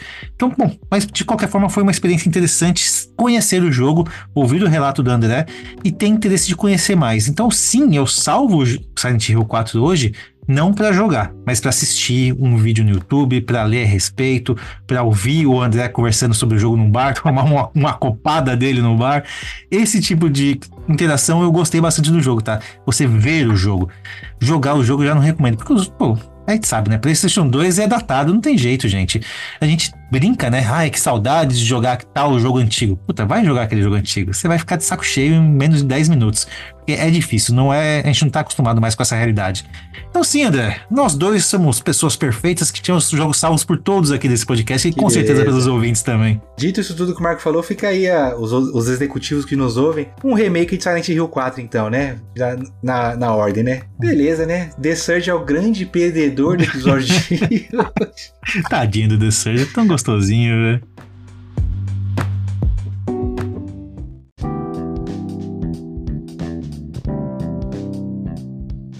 Chegamos então ao, encerramento. André, Marquito vai poder me corrigir se eu estiver errado, mas eu não me lembro, Marcolino, de uma gravação que a gente deu tanta risada no- em um episódio. Cara, como a gente riu gravando esse episódio de hoje. O clima tava bom até antes da gravação. E é, é um bagulho que, eu- que a gente fala pro Rafa, falou pro Coreia, falou pro Dan. O pessoal do meu PlayStation, quando vem aqui, realmente ficam à vontade, se sentem em casa e, porra, rapidinho já, já entrosa com a gente. É uma galera que a gente gosta muito, por isso que a gente sempre chama, a gente ouve vocês. E porque a gente entende que é a mesma pegada que a nossa e você não, não foi nem um pouco diferente. Foi, porra, de verdade, eu dei bastante risada. E tirando a parte das risadas, na hora de falar sério, a gente falou sério. Bateu com elegância, como, como eu brinquei. Mas, né, com, com, bas- com bastantes argumentos. Pô, a participação maravilhosa. Fica aí o espaço para você deixar as suas redes sociais, divulgar o podcast Meu PlayStation também. E o convite para você voltar mais vezes. E, porra, muito obrigado pela participação. né? É isso, pessoal. Agradeço bastante por isso. É, Eu adoro falar sobre jogos, cara. Eu acho que quando você conversa com pessoas que elas acompanham os mesmos casos, que elas têm mais ou menos o mesmo estilo de, vamos dizer assim, de conteúdos, né, que se aproximam e tudo mais, até mesmo valores, eu digo, né, porque a questão de, de conversar com respeito, de saber o tempo do outro, a- essa dinâmica do podcast às vezes pode ser muito complicada, né, para quem vem de longe, para quem não é, não é acostumado com convidados, digamos assim, né? É acostumado com aquelas duas pessoas que estão sempre lá. Então, é, é muito gratificante aqui estar conversando com vocês. Para mim foi mais uma conversa do que um debate. Eu adorei realmente estar aqui. É, até reforço mesmo os ouvintes para acompanhar sempre o podcast, para participar, vai logo hoje, para deixar suas mensagens, para deixar até o, o apoio para os meninos, porque eles são muito bons. Muito E- obrigado. Então, eu faço mais o jabá de vocês hoje do que o meu. Não quero Ah, boa, valeu. fazer, eu não quero, vou até é, renegar essa minha opção e vou realmente agradecer pelo espaço, é, pelo carinho também que vocês têm com a gente e pelo esforço que vocês têm em dar um conteúdo de qualidade para as pessoas. Porra, Marquinhos, como é que eu fico bravo que ele não salvou meu jogo? Não tem como. O André é um cara muito Depois dessa, né? É, o André é um cara muito bom. Valeu, André. Obrigado de verdade. Marquito, suas palavras? Bom, eu faço as minhas palavras do Eric. Eu tô com o maxilar doendo aqui, Uhum. culpa sua, de tanto dar risada. Um episódio muito divertido. A gente comentou que nosso episódio passado foi um episódio muito bom, da, da minha parte. Eu entendo que é um episódio muito bom, mas um episódio muito denso, né? Um episódio falando sobre Hollow Knight, um episódio detalhando o jogo, das mecânicas, do gameplay. Foi aquele, aquele episódio que a gente realmente saiu suando, assim, sabe? sabe? Ufa, conseguimos terminar um bom trabalho. Hoje não, hoje a gente fez um bom trabalho, mas fez um bom trabalho solto, dando risada, criticando, brincando, se divertindo, bem solto, bem divertido. Como todo mundo que é do meu PlayStation quando vem pra cá acontece. Então, todo aquele pessoal do meu PlayStation, cara, é uma sintonia muito bom que a gente tem com todos vocês. Eu brinco que aqui o Vai Logar hoje é uma surcunsal do meu PlayStation, então é, é uma parceria muito boa que a gente tem entre nós e você não foi diferente, André. Então, obrigado, te conheci hoje pessoalmente, já ouvia seu trabalho no meu PlayStation, no podcast do The Cast of Us. Recomendo sim que todos, ao terminar esse episódio de hoje, Ah, vão ouvir sim o The Cast of Us, porque sim, também a dinâmica deles é espetacular, episódios também muito bons, com conteúdo diferente do nosso, que é só coisas tiradas da nossa cabeça. É, lá, lá o André fala sério. Hoje ele só falou mentiras aqui, mas lá ele fala as verdades, tá? Sensacional mesmo. Muito obrigado pela participação de hoje, por essa presença. Quero você de volta aqui novamente, com certeza. Com certeza, com certeza. Tá contratado. É. Boa. Recados finais, então. Vocês que nos ouviram até aqui, seguir as nossas, nossas redes sociais, arroba Hoje, em todas elas. E eu gostaria de mandar um abraço para dois ouvintes novos que tivemos essa semana, Marcolino. Primeiro é o Elcio Filho, que começou a nos, a nos seguir, mandou, começou a seguir a gente, acho que no episódio de Gamers Nutella. Ele mandou que a gente reclamou do de, de legenda em PTBR, que ele também acha que é ruim jogos sem legenda PTBR. Entrou no nosso grupo de ouvintes, então Elcio, seja muito bem-vindo. Obrigado pela sua interação. E o outro ouvinte que foi hoje que interagiu com a gente, que é o Lucas Muniz, mandou uma mensagem que ele ouviu o nosso episódio de Hollow Knight. E aí eu perguntei, pô, obrigado, por onde que você nos conheceu? E ele mandou, André, conheci vocês pelo episódio que vocês participaram lá no meu PlayStation. Eu já ouço faz tempo, só hoje que eu vim interagir. E, porra, muito obrigado, então. Então, se tem mais pessoas que nos conheceram pelo meu PlayStation e tá nos ouvindo e não interagiu com a gente ainda, né, Marcolino? Pô, manda uma mensagem pra gente no Instagram. No último episódio, no final do episódio, o Marco fez um, fez um, passou uma mensagem bem legal pros ouvintes novos pra nos seguirem no Instagram. Eu acho que você tocou o coração do Lucas e por isso que ele mandou a mensagem, Marquito. Então, novamente, vamos fazer igual o Marquito. Vamos falar igual o Marquito falou no episódio passado. Pô, pessoal, apareçam, nos sigam nas redes sociais, mandem uma mensagem. É importante pra mim e pro Marquito saber que vocês existem, que estão gostando do nosso trabalho. Uma outra forma de demonstrar que estão gostando do nosso trabalho é a nos avaliando no Spotify com aquelas cinco estrelinhas maravilhosas. E outra forma muito boa de você, de você mostrar que você está gostando da gente é comprando na Amazon usando nosso link de associado. Somos um podcast parceiro da Amazon. O link é o nosso, está no nosso Instagram, no primeiro history destacado. Então você tem que nos seguir no Instagram, ver lá o link. Se for comprar na Amazon, compra através do nosso link. Vocês não gastam nada mais com isso. Porém, esse podcast maravilhoso ganha uma comissãozinha que, obviamente, será revertida em premiação para os nossos ouvintes. É uma sinergia muito linda. Esses foram os recados. Agora tá tarde, são 11 horas. Eu vou ali colocar um aprimoramento cibernético de The Surge para eu acordar cedo amanhã. E amanhã eu vou passar o dia inteiro vendo gameplays em 60 FPS do meu querido The Surge, que realmente é um jogo lindo. E não caiam em tentação, não, não, não ouçam podcasters alheios aí que não entendem nada de videogame. E eu fui. Tamo junto, abraço. Eu, meus amigos, vou dormir com a tranquilidade de quem foi salvo por todos. Eu só trago jogos maravilhosos. Agradeço aqui a vocês nessa noite maravilhosa. E tô tranquilo, Eric. Pra mim deu. Fui!